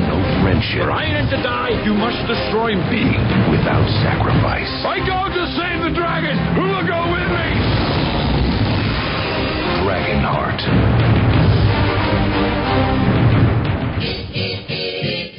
Número 1. A species older than the dinosaurs and more terrifying than anything we could have imagined. How did they go from one to a million in less than a year? Y en el lugar número uno de nuestro top 5 de la semana sobre películas donde los dragones juegan parte importante en el desarrollo de la historia es para una producción del año 2002, Reign of Fire, El Reinado del Fuego, protagonizada por Christian Bale y por Matthew McConaughey y dirigida por Rob Bowman. La historia era un poco apocalíptica acerca de cómo la Tierra se ve sujeta a la amenaza y al ataque de los dragones y pasa el hombre de ser la clase o la especie dominante a ser prácticamente presa de estas figuras mitológicas y allí es donde aparecen nuestros dos personajes centrales, Queen y Denton, que ellos van a tratar en un principio de luchar contra estos dragones, pero también ellos van a tener una lucha interna. Nuestro lugar número uno del año 2002, Reign of Fire, El Reinado del Fuego. Two glands in the mouth secrete separate chemicals. Combining exhalation, natural napalm. Y así llegamos al final de otra edición más de Cine para Ver de Caracol Radio, el programa de película dedicado al séptimo arte. Sus correos los recibimos a través de nuestro apartado cineparaver@caracol.com.co. Estuvo con ustedes Mario Alcalá.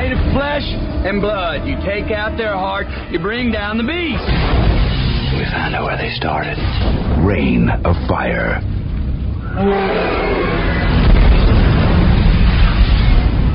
Cine para ver. Caracol Radio. Mario Alcalá.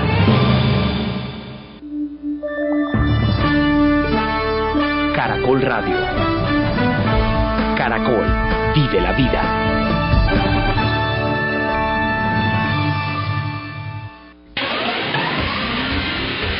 Goles y maestros. El fútbol latino. Con la óptica, el sentimiento y la pasión de los mejores periodistas de América. Goles y maestros. Goles y. Con Víctor Hugo. Fútbol en estado puro. Señoras y señores, qué bueno arrancar este gol ese maestro con muchas noticias. Fue una semana tremendamente sustanciosa. Tenemos campeón en Argentina, tenemos campeón de la Copa Sudamericana y es un gusto para mí saludarlos desde Chile, los mejores periodistas de América. Nos vamos a México. Director de la radio de Estadio W de México, Francisco Javier González. Francisco, ¿cómo le va? Hola Rodrigo, con un gran abrazo para ti, para toda América, muy contentos, muy felices eh, por el trato que nos dio W Radio de Chile a todos los enviados a Santiago para esa final de la Copa Sudamericana y por supuesto felices también con el título del Pachuca que contrasta con la pésima actuación del América frente al Barcelona de España en el Mundial de Clubes de Japón. Más que merecía las atenciones que tratamos de darle humildemente a Jorge Sánchez, compañero de ustedes que vino a cubrir Pachuca frente a Colo Colo. Bajamos y nos vamos a Colombia. Hace mucho tiempo que al Rafa Villegas le venimos preguntando, haciendo el interrogante. ¿Tiene técnico de la selección su país, Rafa Villegas? Me imagino que hoy a través de Radio Caracol nos puedes dar una respuesta afirmativa. ¿Cómo te va? Un saludo muy cordial, Rodrigo, a todos los oyentes de Goles y Maestros en el continente y como se diría en elección de Papa, habemos Papa, habemos técnico. El nuevo técnico de la selección Colombia se llama Jorge Luis Pinto, colombiano, 53 años, un hombre de bastante recorrido que está terminando su campaña como director técnico en el Cúcuta Deportivo que pelea pelea el título profesional del año 2006 con el Deportes Tolima. Bueno, ya vamos a escuchar una nota, una entrevista que tiene el Rafa Villegas, un pequeño corte de audio para ir eh, sabiendo las primeras palabras, declaraciones del señor Jorge Luis Pinto, el flamante técnico de la selección de Colombia. Nos vamos a Argentina, un país que está lleno de noticias, sobre todo de último momento. Parece que ya hay un nuevo técnico en Boca. Estudiantes ganó el título en aquel país. Para mí es un gusto también saludar a Fernando Salceda, quien se une a la mesa de goles y maestros a través de Radio Continental. Fernando, ¿cómo le va? Un gran abrazo para todos. Es un privilegio para mí estar compartiendo este rato con ustedes, esta mesa eh, latinoamericana. Tengo para contarles eh, cosas del campeonato de estudiantes de La Plata. Como bien decías, Boca está en las puertas de concretar el acuerdo con el nuevo entrenador. Miguel Ángel Russo ya ha declarado públicamente que los contactos existen, que su aceptación está y que lo único que falta es que la desvinculación con Vélez sea todo lo prolija que ha sido eh, Russo en toda su carrera. Tenemos para escuchar eh, audios de la Volpe, tenemos para escuchar a Simeone. Hace menos de un año Simeone estaba jugando todavía en Racing Club. Se retiró, dirigió a Racing, luego se fue de este club reemplazado por Merlo y ahora hace ya su primera consagración ante el gran público del fútbol del mundo, sacando campeón a estudiantes de La Plata, nada menos que después de 23 años de espera de los hinchas de La Plata. Perfecto, interesantes noticias, interesantes audios que hoy vamos a compartir tanto en eh, México, en Colombia, en Argentina, programa que sale para toda Latinoamérica y también para nuestras cadenas en Miami y en Estados Unidos. ¿Les parece si les ponemos freno de mano, ponemos la pelota al pie? Porque hay muchas cosas que analizar, sobre todo en México, Francisco Javier González. Yo quedé muy agradado de la presentación de Pachuca. Porque si uno mira lo que fue el equipo mexicano jugando de local frente a Colo Colo en ese partido de ida por esta final sudamericana, empataron 1 a 1, yo no vi un Pachuca tan completo como uno lo había observado enfrentando a los equipos argentinos y brasileros. Y acá en Chile, sobre todo en el segundo tiempo, fue un equipo tremendamente ordenado, muy disciplinado, con una velocidad y ese trabajo de Damián Álvarez que uno todavía no lo entiende porque está en el banco, pero si uno analiza lo que fue el partido y lo que han sido los compromisos de Pachuca, Damián Álvarez ingresa en el segundo tiempo, le cambia la historia y les permitió lograr por vez primera una, una Copa Sudamericana de forma histórica. Me gustaría ver tu análisis respecto a lo que fue ese compromiso, Francisco Javier. Con mucho gusto, Rodrigo. A mí también me dejó, igual que a todo todo mundo en México, muy complacido la actuación de Pachuca, porque fue un equipo que, que se plantó en un estadio como lo es el Nacional de Chile, frente a un rival de, de la estatura de Colo Colo, eh, con el uno a uno que, igual que ocurrió en la final del fútbol mexicano del pasado fin de semana, había saldado la ida quien visitaba y por lo tanto aparentemente tendría grandes ventajas para la vuelta. Y sin embargo, el Pachuca me parece que hace un primer tiempo equilibrado y un segundo tiempo pleno. Un segundo tiempo en el cual se nota simplemente el, el trabajo de un equipo. Así como Colo Colo tiene, tiene, tiene buen trabajo, porque eso se nota, lo que se practica en la semana, los, eh, los fundamentos que respetan los futbolistas, el conocerse casi de memoria para establecer su juego, también lo tuvo Pachuca. Eh, te diré que a mí también me sorprendió eh, favorablemente esa actuación de Pachuca por la misma referencia que tienes tú, Rodrigo el partido de ida. Sin embargo, creo que hay un factor que aquí puede, que puede ser importante el cansancio que ya no tuvo Pachuca, porque ya no tenía que enfrentar dos competencias al mismo tiempo y tuvo semana y media de descanso para preparar el partido. Eh, aún con alguna duda, como la de Equivaldo Mosquera, que todos sabemos eh, hubiera sido una baja sensibilísima para el Pachuca de no haber podido jugar, y que la noche anterior, cuando practica unos momentos en el Estadio Nacional de Santiago, eh, mi compañero Jorge Sánchez le pregunta al profesor Ipata, que es el preparador físico de, de Pachuca, ¿por qué tanta exigencia cuando el jugador está que no sabe si juega o no? Y él decía, justamente porque en este instante nos vamos a enterar si puede jugar o no. Si no está al 100%, no lo va a hacer. Yo te diría, eh, porque como dices, los temas son, son muchos, son abundantes, ya hay también algunas declaraciones de Gabriel Caballero a su llegada la mañana del viernes a México que quiero compartir con todos ustedes, que el, el por qué está Damián Álvarez en la banca creo que eh, tiene dos respuestas. Una de ellas es un jugador que en algún momento de la parte final de la temporada liga tuvo una lesión y lo han cuidado mucho. Por otro lado, es un jugador que entrando de relevo hace cosas maravillosas como ocurrió sobre la grama del Nacional de Chile. Y por qué acepta estar en la banca, igual que de repente lo acepta estar el Chaco Jiménez o, o Juan Carlos Cacho o cualquier jugador del Pachuca, porque hay un grupo humano que hoy ha reivindicado, un técnico que tenía tres trabajos consecutivos en diferentes clubes y selección mexicana muy deficientes y que hoy es el técnico seguramente más cotizado del fútbol mexicano. Mesa es una espléndida persona. Cuando el grupo de futbolistas lo entiende así y le quiere responder, me parece que pasa lo que en Pachuca, que responden a la hora buena en el terreno y aceptan cualquier decisión sobre titularidades y suplencias. Sí, para luego escuchar a Rafa Villegas, a Fernando Salcedo respecto a su opinión de la final, quiero compartir este audio. Y tú tocaste en la última frase el trabajo de Enrique Mesa, el técnico del Pachuca. Ahora lo escuchamos. Eh, tú sabes que los tiempos de Dios son los únicos que son exactos. Y Dios me puso en este camino con un gran equipo. Me salvaron la vida cuando, cuando habíamos perdido cuatro partidos, gracias a Dios, gracias a don An- a Andrés Fassi, al Chucho Martínez y fundamentalmente mucho gracias a los jugadores que son extraordinarios seres humanos y muy, buen, y muy buenos jugadores. Yo creo que con esta reflexión, eh, y tú Francisco Javier lo puedes refrendar mucho más que yo, eh, yo él no lo conozco como persona, pero llegó a Chile, nunca hizo una declaración fuerte, siempre aunando criterios, siempre con un liderazgo, con una inteligencia emocional para manejar su grupo, para manejar lo que era una final. Eh, lo que yo siempre discrepé con él, porque le tuve la posibilidad de entrevistarlo dos veces, es que nunca me dio a conocer el equipo y siempre me ocultaba que había jugadores que estaban lesionados y otros que venían recuperándose. Siempre me dejó la interrogante ahí encima. Pero como persona, como estratega, se ganó todo el respeto de un país. Así es. Eh, Mira, yo te puedo decir, eh, Rodrigo y a los demás eh, compañeros de esta mesa latinoamericana, que Enrique Mesa, en las peores crisis que ha tenido con la selección mexicana, en su segunda etapa con Toluca, eh, en el Atlas de Guadalajara, en el peor instante, cuando le han preguntado algo, responde exactamente lo mismo que ahora. Habla bien de su grupo de jugadores, habla de factores humanos, habla de que él tiene una familia maravillosa a la cual se debe y que es la que le anima.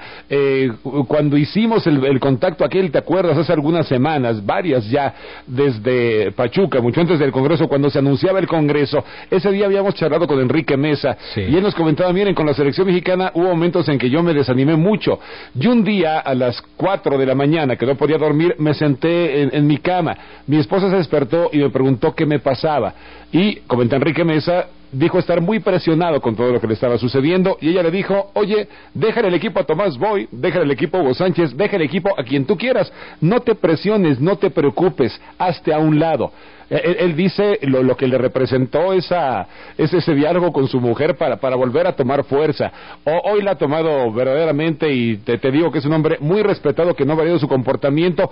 A grado tal, Rodrigo, que cuando se, se le entrevista en el propio terreno de juego, ya campeón de la Copa Sudamericana con todo merecimiento, bueno, Enrique Mesa parece que está escuchando la homilía de la misa del domingo. No, no, no, no mueve una pestaña, ¿no? Sí, pero igual le corre sangre por sus venas. eh, Claro. Los goles, en las faltas no cobradas, todas aquellas circunstancias del partido que a él y desde su perspectiva no le favorecían siempre en- era un alegato muy manifiesto. Eh, Rafa, ¿cómo lo vieron ustedes desde, desde Colombia? Te lo pregunto porque eh, uno puede destacar el trabajo de Damián Álvarez especificándonos en lo que fue Pachuca, pero hay dos jugadores colombianos que se roban la, pelu- eh, la película. Aquivaldo Mosquera como libero, que yo no entiendo por qué y me imagino que con Pino ahora sí va a tener la posibilidad de ser el último hombre o en esta línea de cuatro que juegan siempre los colombianos, un titular. Y el otro Chitiba. Qué velocidad, qué violencia, qué capacidad para encarar. Sí, quiero comenzar eh, por eh, lo de Enrique Mesa.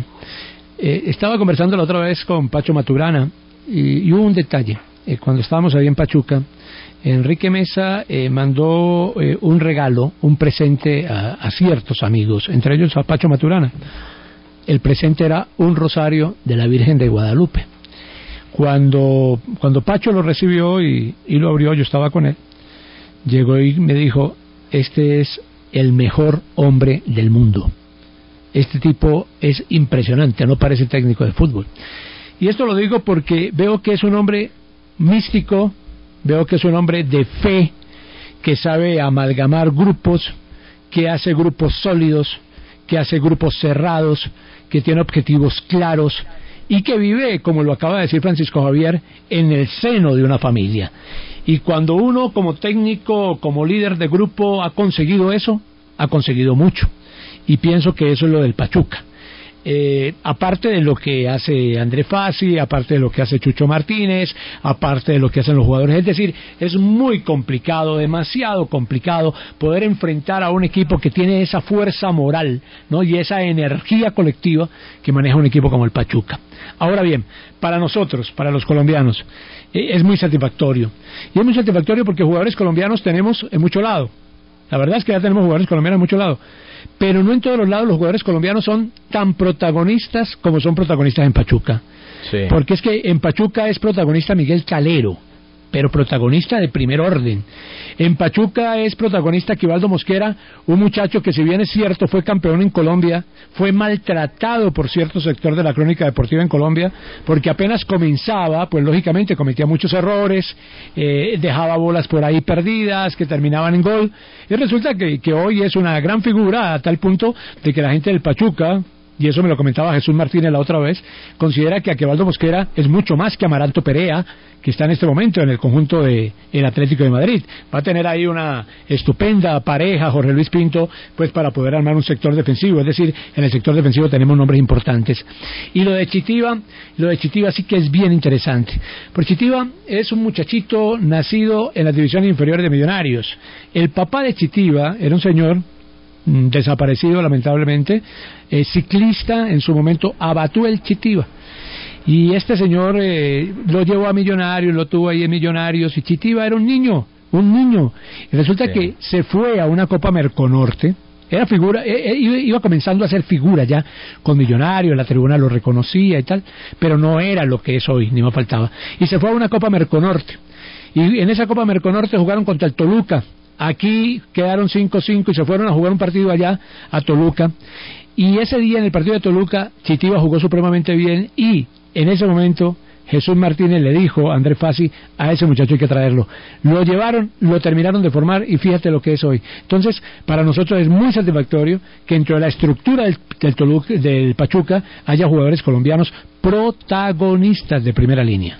Sí, es verdad, no son extranjeros que van a pulular, a ganarse el dinero fácil, sino que de verdad son elementos sustanciosos para el desarrollo. ¿Cómo lo vieron en Argentina, Fernando Salcedo? Eh, eh, ¿Le dieron importancia? ¿Arbitraba Baldacia? ¿Habían argentinos dentro del campo? ¿Ustedes le daban algo de trascendencia a este torneo considerando que también Borghi estaba en el banco? Esa fue quizás, eh, muchachos, la mayor atención que se le prestó en Argentina, la presencia de Luigi Borghi que había impresionado con un equipo muy bien trabajado en su duelo ante Gimnasia y Esgrima La Plata, aquel partido que terminó en el escándalo de las agresiones en el Estadio de Chile, pero Borghi había mostrado que había formado un equipo que se defendía bien, que atacaba bien y que le daba gran eh, preponderancia a los jugadores hábiles. Aquí en la Argentina hemos visto una enorme tarea del el muchacho eh, Suazo, el delantero que los volvió locos a los defensores de gimnasia durante los dos partidos, tanto el jugado en Santiago como el jugado aquí.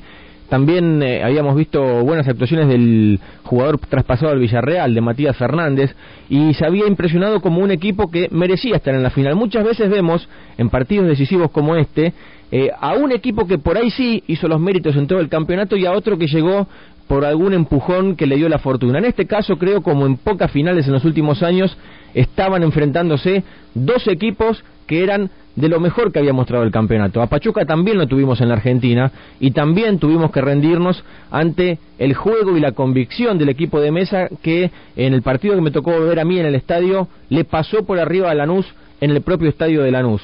Eh, la cuerda no era baja para pasar. Lanús es un equipo bien armado por Cabrero, pero aquí Pachuca se dio el gusto de pasar casi sin sobresaltos una serie que para cualquier equipo hubiese sido complicadísima. Aquí eh, teníamos la sensación hace años de que algún equipo mexicano iba a dar el golpe en cualquier momento, porque aquí ya habíamos tenido sustos con ellos. Recordemos aquella final de la Copa Libertadores de Cruz Azul, en la que el equipo que lideraba Paco Palencia le ganó a Boca en la mismísima bombonera y lo forzó a la definición por tiros del punto penal. Lo mismo había pasado con Pumas y el propio Boca en la Copa Sudamericana, por lo que una victoria mexicana de este relieve estaba al caer y bienvenido sea. Bueno, esto es Goles y Maestros. Ustedes escuchaban a Fernando Salcedo en Radio Continental. Estamos junto a Rafa Villegas en Cadena Caracol de Colombia, Francisco Javier González en Cadena W Radio, en Radio W de Los Ángeles, en Radio Caracol 1260 en Miami, en W Radio 690 M Los Ángeles y San Diego. Si usted quiere preguntarle a Fernando, a Rafa, a Francisco Javier,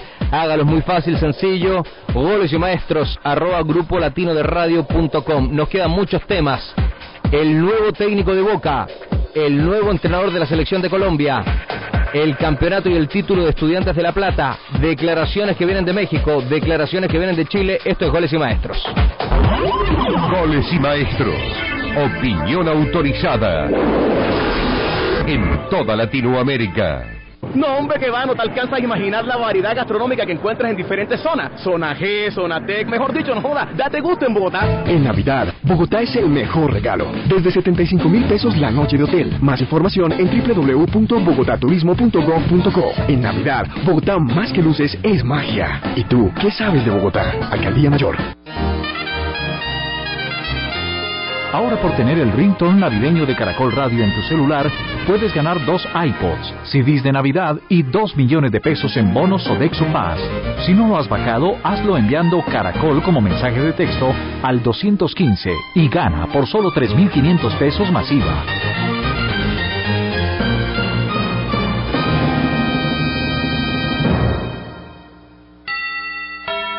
Te invitamos a hacer realidad el sueño de miles de niños colombianos. Dona juguetes o compra las gotitas que encontrarás en los almacenes Éxito, Pomona o Ley, para lograr nuestra meta, entregar 250 mil regalos en 35 ciudades. Dar te hace feliz. Regala sonrisas hasta el 24 de diciembre. Una campaña de Fundación Éxito y Caracol Social. Hay muchas maneras de vivir el deporte. Goles y maestros, una forma apasionada de sentir y analizar el fútbol. Fernando Salceda en Radio Continental, Rafa Villegas en Cadena Caracol, Francisco Javier González en Cadena W Radio, Estadio W de México, haciendo goles y maestros. Desde Chile también les saludamos en Estadio W, Radio W, y nos vamos a México para compartir aquel audio que estaba pendiente con una de las figuras, un hombre que jugó en Chile y que lo hizo como delantero, luego como volante de creación, es el goleador histórico del Pachuca y hoy juega como segundo volante defensivo, segundo volante de corte, pero el que tiene salida, el que le da fútbol Francisco Javier González, ¿no? Así es, así es, con Antofagasta tiene razón y, y sabes que gente de, de, de, Antofagasta le llegó, le llevó un reconocimiento, él pensó que nadie se acordaba de él en Chile, quedó muy agradecido por ello Gabriel Caballero, que además, eh, te diré, nosotros tenemos ahora dos cinco copas, uno es Antonio Carvajal, por supuesto, el legendario arquero mexicano que ha ido a cinco mundiales de fútbol, pero también ahora a Gabriel Caballero se le empieza a llamar cinco copas porque él ha estado presente en los cinco títulos del Pachuca, él llega a México para jugar con Santos Laguna y ahí bien haces la referencia Rodrigo, él ha jugado de todo y creo que cuando se ofrece algún trabajo de plomería también él, tiende la mano. Él fue campeón de goleo con el Santos Laguna en una campaña en que empató en ese departamento con Oscar Lorenzo Sáez, un argentino que militaba curiosamente en un Pachuca que estaba a punto de descender, lo que finalmente ocurrió.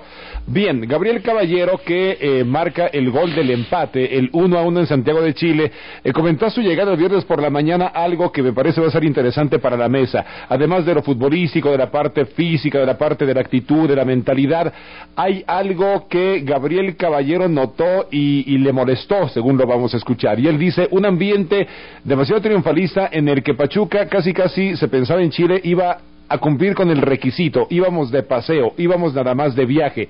Y eso, fíjate, fíjate Rodrigo, compañeros, es algo que destaca así el jugador del Pachuca.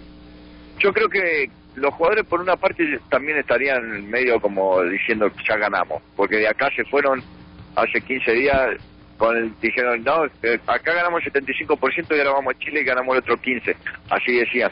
Pero en, en Chile el, el, periodismo especialmente y la gente, no, pues ya habían ganado, ya habían salido campeones, faltaba nada más que le, diéramos, que le dieran la copa antes de salir a la cancha. Y la verdad que ya me la tragué porque me la comí, no, no dice nada y, me la quedé bien adentro, pero cuando ganamos la copa la, lo festejé por todo eso, que ya nos daban como perdido, que habíamos ido a, pasear nomás, porque ya Colo Colo era el Brasil del 70, entonces creo que, que no, picó el orgullito y, y bueno, sacamos este gran triunfo que es para todos nosotros y para los mexicanos. Y al final del partido decidiste saber que lo que sentías, que era eso que estás comentando. Sí, igual Colo Colo nunca se había enfrentado a un equipo como el nuestro.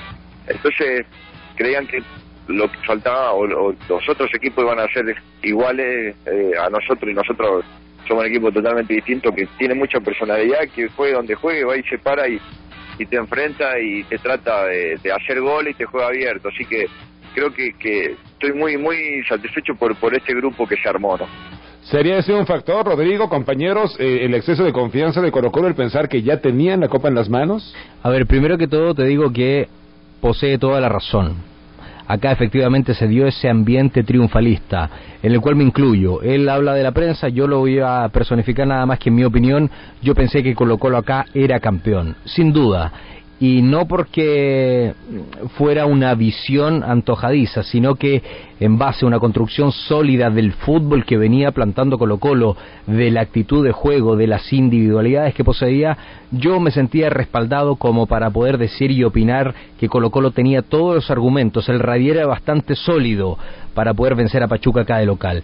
Por eso que luego del, del, del partido dije que era un fracaso para Colo Colo no obtener el título en una definición. Las finales no se juegan, las finales están hechas para ganarlas. Y Colo Colo no rindió como venía haciéndolo en el torneo nacional y en la Copa Sudamericana. Si se le miró por abajo Pachuca, no creo. Lo que sí se dijo acá era que Colo Colo tenía un rendimiento tan bueno, tan alto, que tenía las condiciones en un estadio más de 70.000 personas venía con un empate, iba ganando 1 a 0 después del minuto 34. Es decir, te pusieron en bandeja el título y no fuiste capaz de resguardarlo. La prensa es verdad, triunfalista. El hincha, triunfalista. Los jugadores de Colo Colo, algunos, otros le bajaban el pulgar. Escuchemos a Borghi, quiero compartirlo con ustedes para que tenga la voz del técnico de Colo Colo. Muchas disculpas si lo hemos defraudado. Este, y gracias por el apoyo, pero no. Este equipo nunca ha- ha defraudado en su forma de jugar, ha tratado de jugar siempre igual. Salió no salió, este, pero más que eso no me puedo decir. Eh, lamentablemente no pudimos ganarlo, pero de todas maneras, desde mi punto de vista, este, yo me siento muy, muy orgulloso. No, conf- no conforme, pero orgulloso. Él fue muy noble, ¿ah? salió de inmediato a ofrecer disculpas a un país que estaba eh, esperanzado de una victoria, de levantar un título. Y yo les quiero decir algo, con lo cual eh, yo me quedo. Es un fracaso no ganar la copa, sí, es un fracaso. Pero no se puede olvidar el trabajo que hicieron los jugadores, el rendimiento. Por primera vez ya hace mucho tiempo que no se veía un equipo chileno jugando de igual a igual de local y de visita. Y el trabajo de Borghi hoy nos permite decir, y ya le voy a contar a Fernando Salceda, que es un hombre que lo quieren tener en distintos países. Rafa. Sí, mira, eh, estaba analizando acá el tema del exitismo. Eh, decía Caballero que había exitismo por todas partes, por la prensa, por la afición, por esto, por lo otro. Y a mí me parece que eso es natural, que eso se da, ¿no? Que eso se da en cada una de las circunstancias de la vida cuando se presentan este tipo de situaciones. El que no puede ser ex- exitista es el futbolista. El que no puede perder la cabeza es el futbolista. El futbolista tiene que saber que tiene un compromiso de 90 minutos por delante, que si bien es cierto tiene la ventaja, porque tiene una ventaja que es palpable, esa ventaja no le acredita de una vez eh, la posibilidad de triunfo o el título en este caso. Y me parece, y lo quiero colocar sobre la mesa, que ese es un tema que se debe manejar desde la dirección técnica, desde Claudio Borghi hacia sus jugadores. La fiesta es afuera, la fiesta es en la tribuna, la fiesta es en los exteriores del estadio, la fiesta es en la prensa, la fiesta es tal, pero nosotros acá adentro, acá adentro no podemos perder el horizonte, no podemos perder los pies en la tierra, por lo menos es lo que yo siento, lo que yo veo y analizo, porque no es la primera vez que una situación de esas pasa. ¿Cómo vieron el arbitraje de Baldassi en Argentina, Fernando Salceda? Acá hubo error en algunas pelotas detenidas, no cobró un penal. ¿Cuál fue la visión de usted respecto al segundo árbitro de Argentina? Eh, bueno, Baldassi es un árbitro particular, es de los que sus colegas dicen uno de los más dotados de lo que de los que ha aparecido han aparecido en los últimos tiempos. Aquí eh, se hace difícil analizarlo en el día a día porque por ahí ustedes están al tanto de que las condiciones para los árbitros en la Argentina no, no son las ideales en cuanto a su desempeño. No, el comité arbitral depende directamente de la AFA, eh, no hay libertad, las designaciones están a cargo de, de la AFA y no de un ente colegiado manejado por árbitros, sino por un político, en este caso Jorge Romo. Y aquí hay veces que se hace difícil eh, que los árbitros muestren todo lo que saben. A veces lo vemos a Baldassi dirigiendo Copa en situaciones de mayor distensión, combinando aciertos y errores, pero mostrando que efectivamente es uno de los mejores árbitros que puede ofrecer el continente americano. No vimos en la final ningún fallo de Baldassi que fuese decisivo y que inclinara la balanza. En el segundo tiempo lo vi por ahí atento, cerca de las jugadas como siempre, gracias a su enorme condición física y en lo que es mi concepto, eh, no comprando algunas simulaciones de los jugadores que sobre el final del partido le querían hacer sancionar algún tiro penal o alguna jugada que pudiese volcar el ritmo del partido. No tenemos demasiado para decir del arbitraje de Baldassi, eh, ni a favor ni en contra, nos pareció en términos generales correcto. Me Mira, parece, Rodrigo, yo- yo sa- quisiera- salvo lo de lo de Ormeño, ah, que sí fue penal. Salvo lo de Ormeño que va un en una jugada profunda, eh, le ponen el cuerpo y eso sí, eh, por ahí Salceda tiene razón en la situación de Matías Fernández, que puede entrar en la polémica por, por haberse lanzado un instante antes. Francisco. Fíjate que eh, dos reflexiones muy breves, eh, Rodrigo. Una de ellas eh, sobre el trabajo de Baldassi. Eh, ha- hay un par de expulsiones, una eh, del Chaco Jiménez que no que jugó gratis el segundo tiempo. Hay, hay una entrada cerca del final de la primera mitad, la recordarás muy bien, en la que ameritaba tarjeta roja directa. Y luego hay una plancha de, de Suazo sobre Gabriel Caballero, precisamente que tiene que abandonar el terreno para ser atendido, que también era de tarjeta roja. Y luego las que sí fueron rojas, francamente, me parecieron que, que no eran no eran para tanto, era una tontería que Baldassi sancionó eh, salomónicamente con, con un par de tarjetas rojas, una 100% por de acuerdo. y se acabó. Pero fíjate que yo, yo les quiero decir que en México se tiene el, el prejuicio, cada día es más eso, un prejuicio que una, que una realidad, de que el arbitraje no, no le ayuda a los equipos mexicanos y, y de repente hay partidos que sí manifiestan arbitrajes muy adversos a, a clubes mexicanos en estas competencias. Eh, recuerdo en, en Argentina, Fernando, aquel partido de cuartos de final entre Santos Laguna y River, cuando Ah, sí, en la sí. definición por penales, eh, bueno, hay, hay una repetición Carlos de un penal que ma- imagínate nada más. Es- es- eso todavía está fresco en la cicatriz. Es que eso es lo que le decía muchachos hace un rato de que el arbitraje nunca va a poder eh, desempeñarse eh, al máximo nivel si no es claro. independiente de la política. Y en Sudamérica, que es el, el continente que organiza este torneo, a, a pesar de que participan equipos mexicanos en, en condición de invitados, eh, tampoco es independiente. El comité arbitral depende eh, casi verticalmente del mando político de la Confederación y así es imposible que un árbitro se sienta con la libertad de sancionar algún penal eh, en momentos clave del partido, de, de expulsar o de no expulsar a jugadores según lo que sea su íntimo y sincero convencimiento. Hay un montón de cuestiones que dan vuelta en la cabeza de los árbitros a la hora de tomar decisiones importantes y eso va en desmedro de su tarea. Escuchamos al Fernando, Sí, eh, perdón Rodrigo, perdón, solo para terminar la idea, mira, eh, eh, tenemos también la referencia de, de aquella jugada del Pato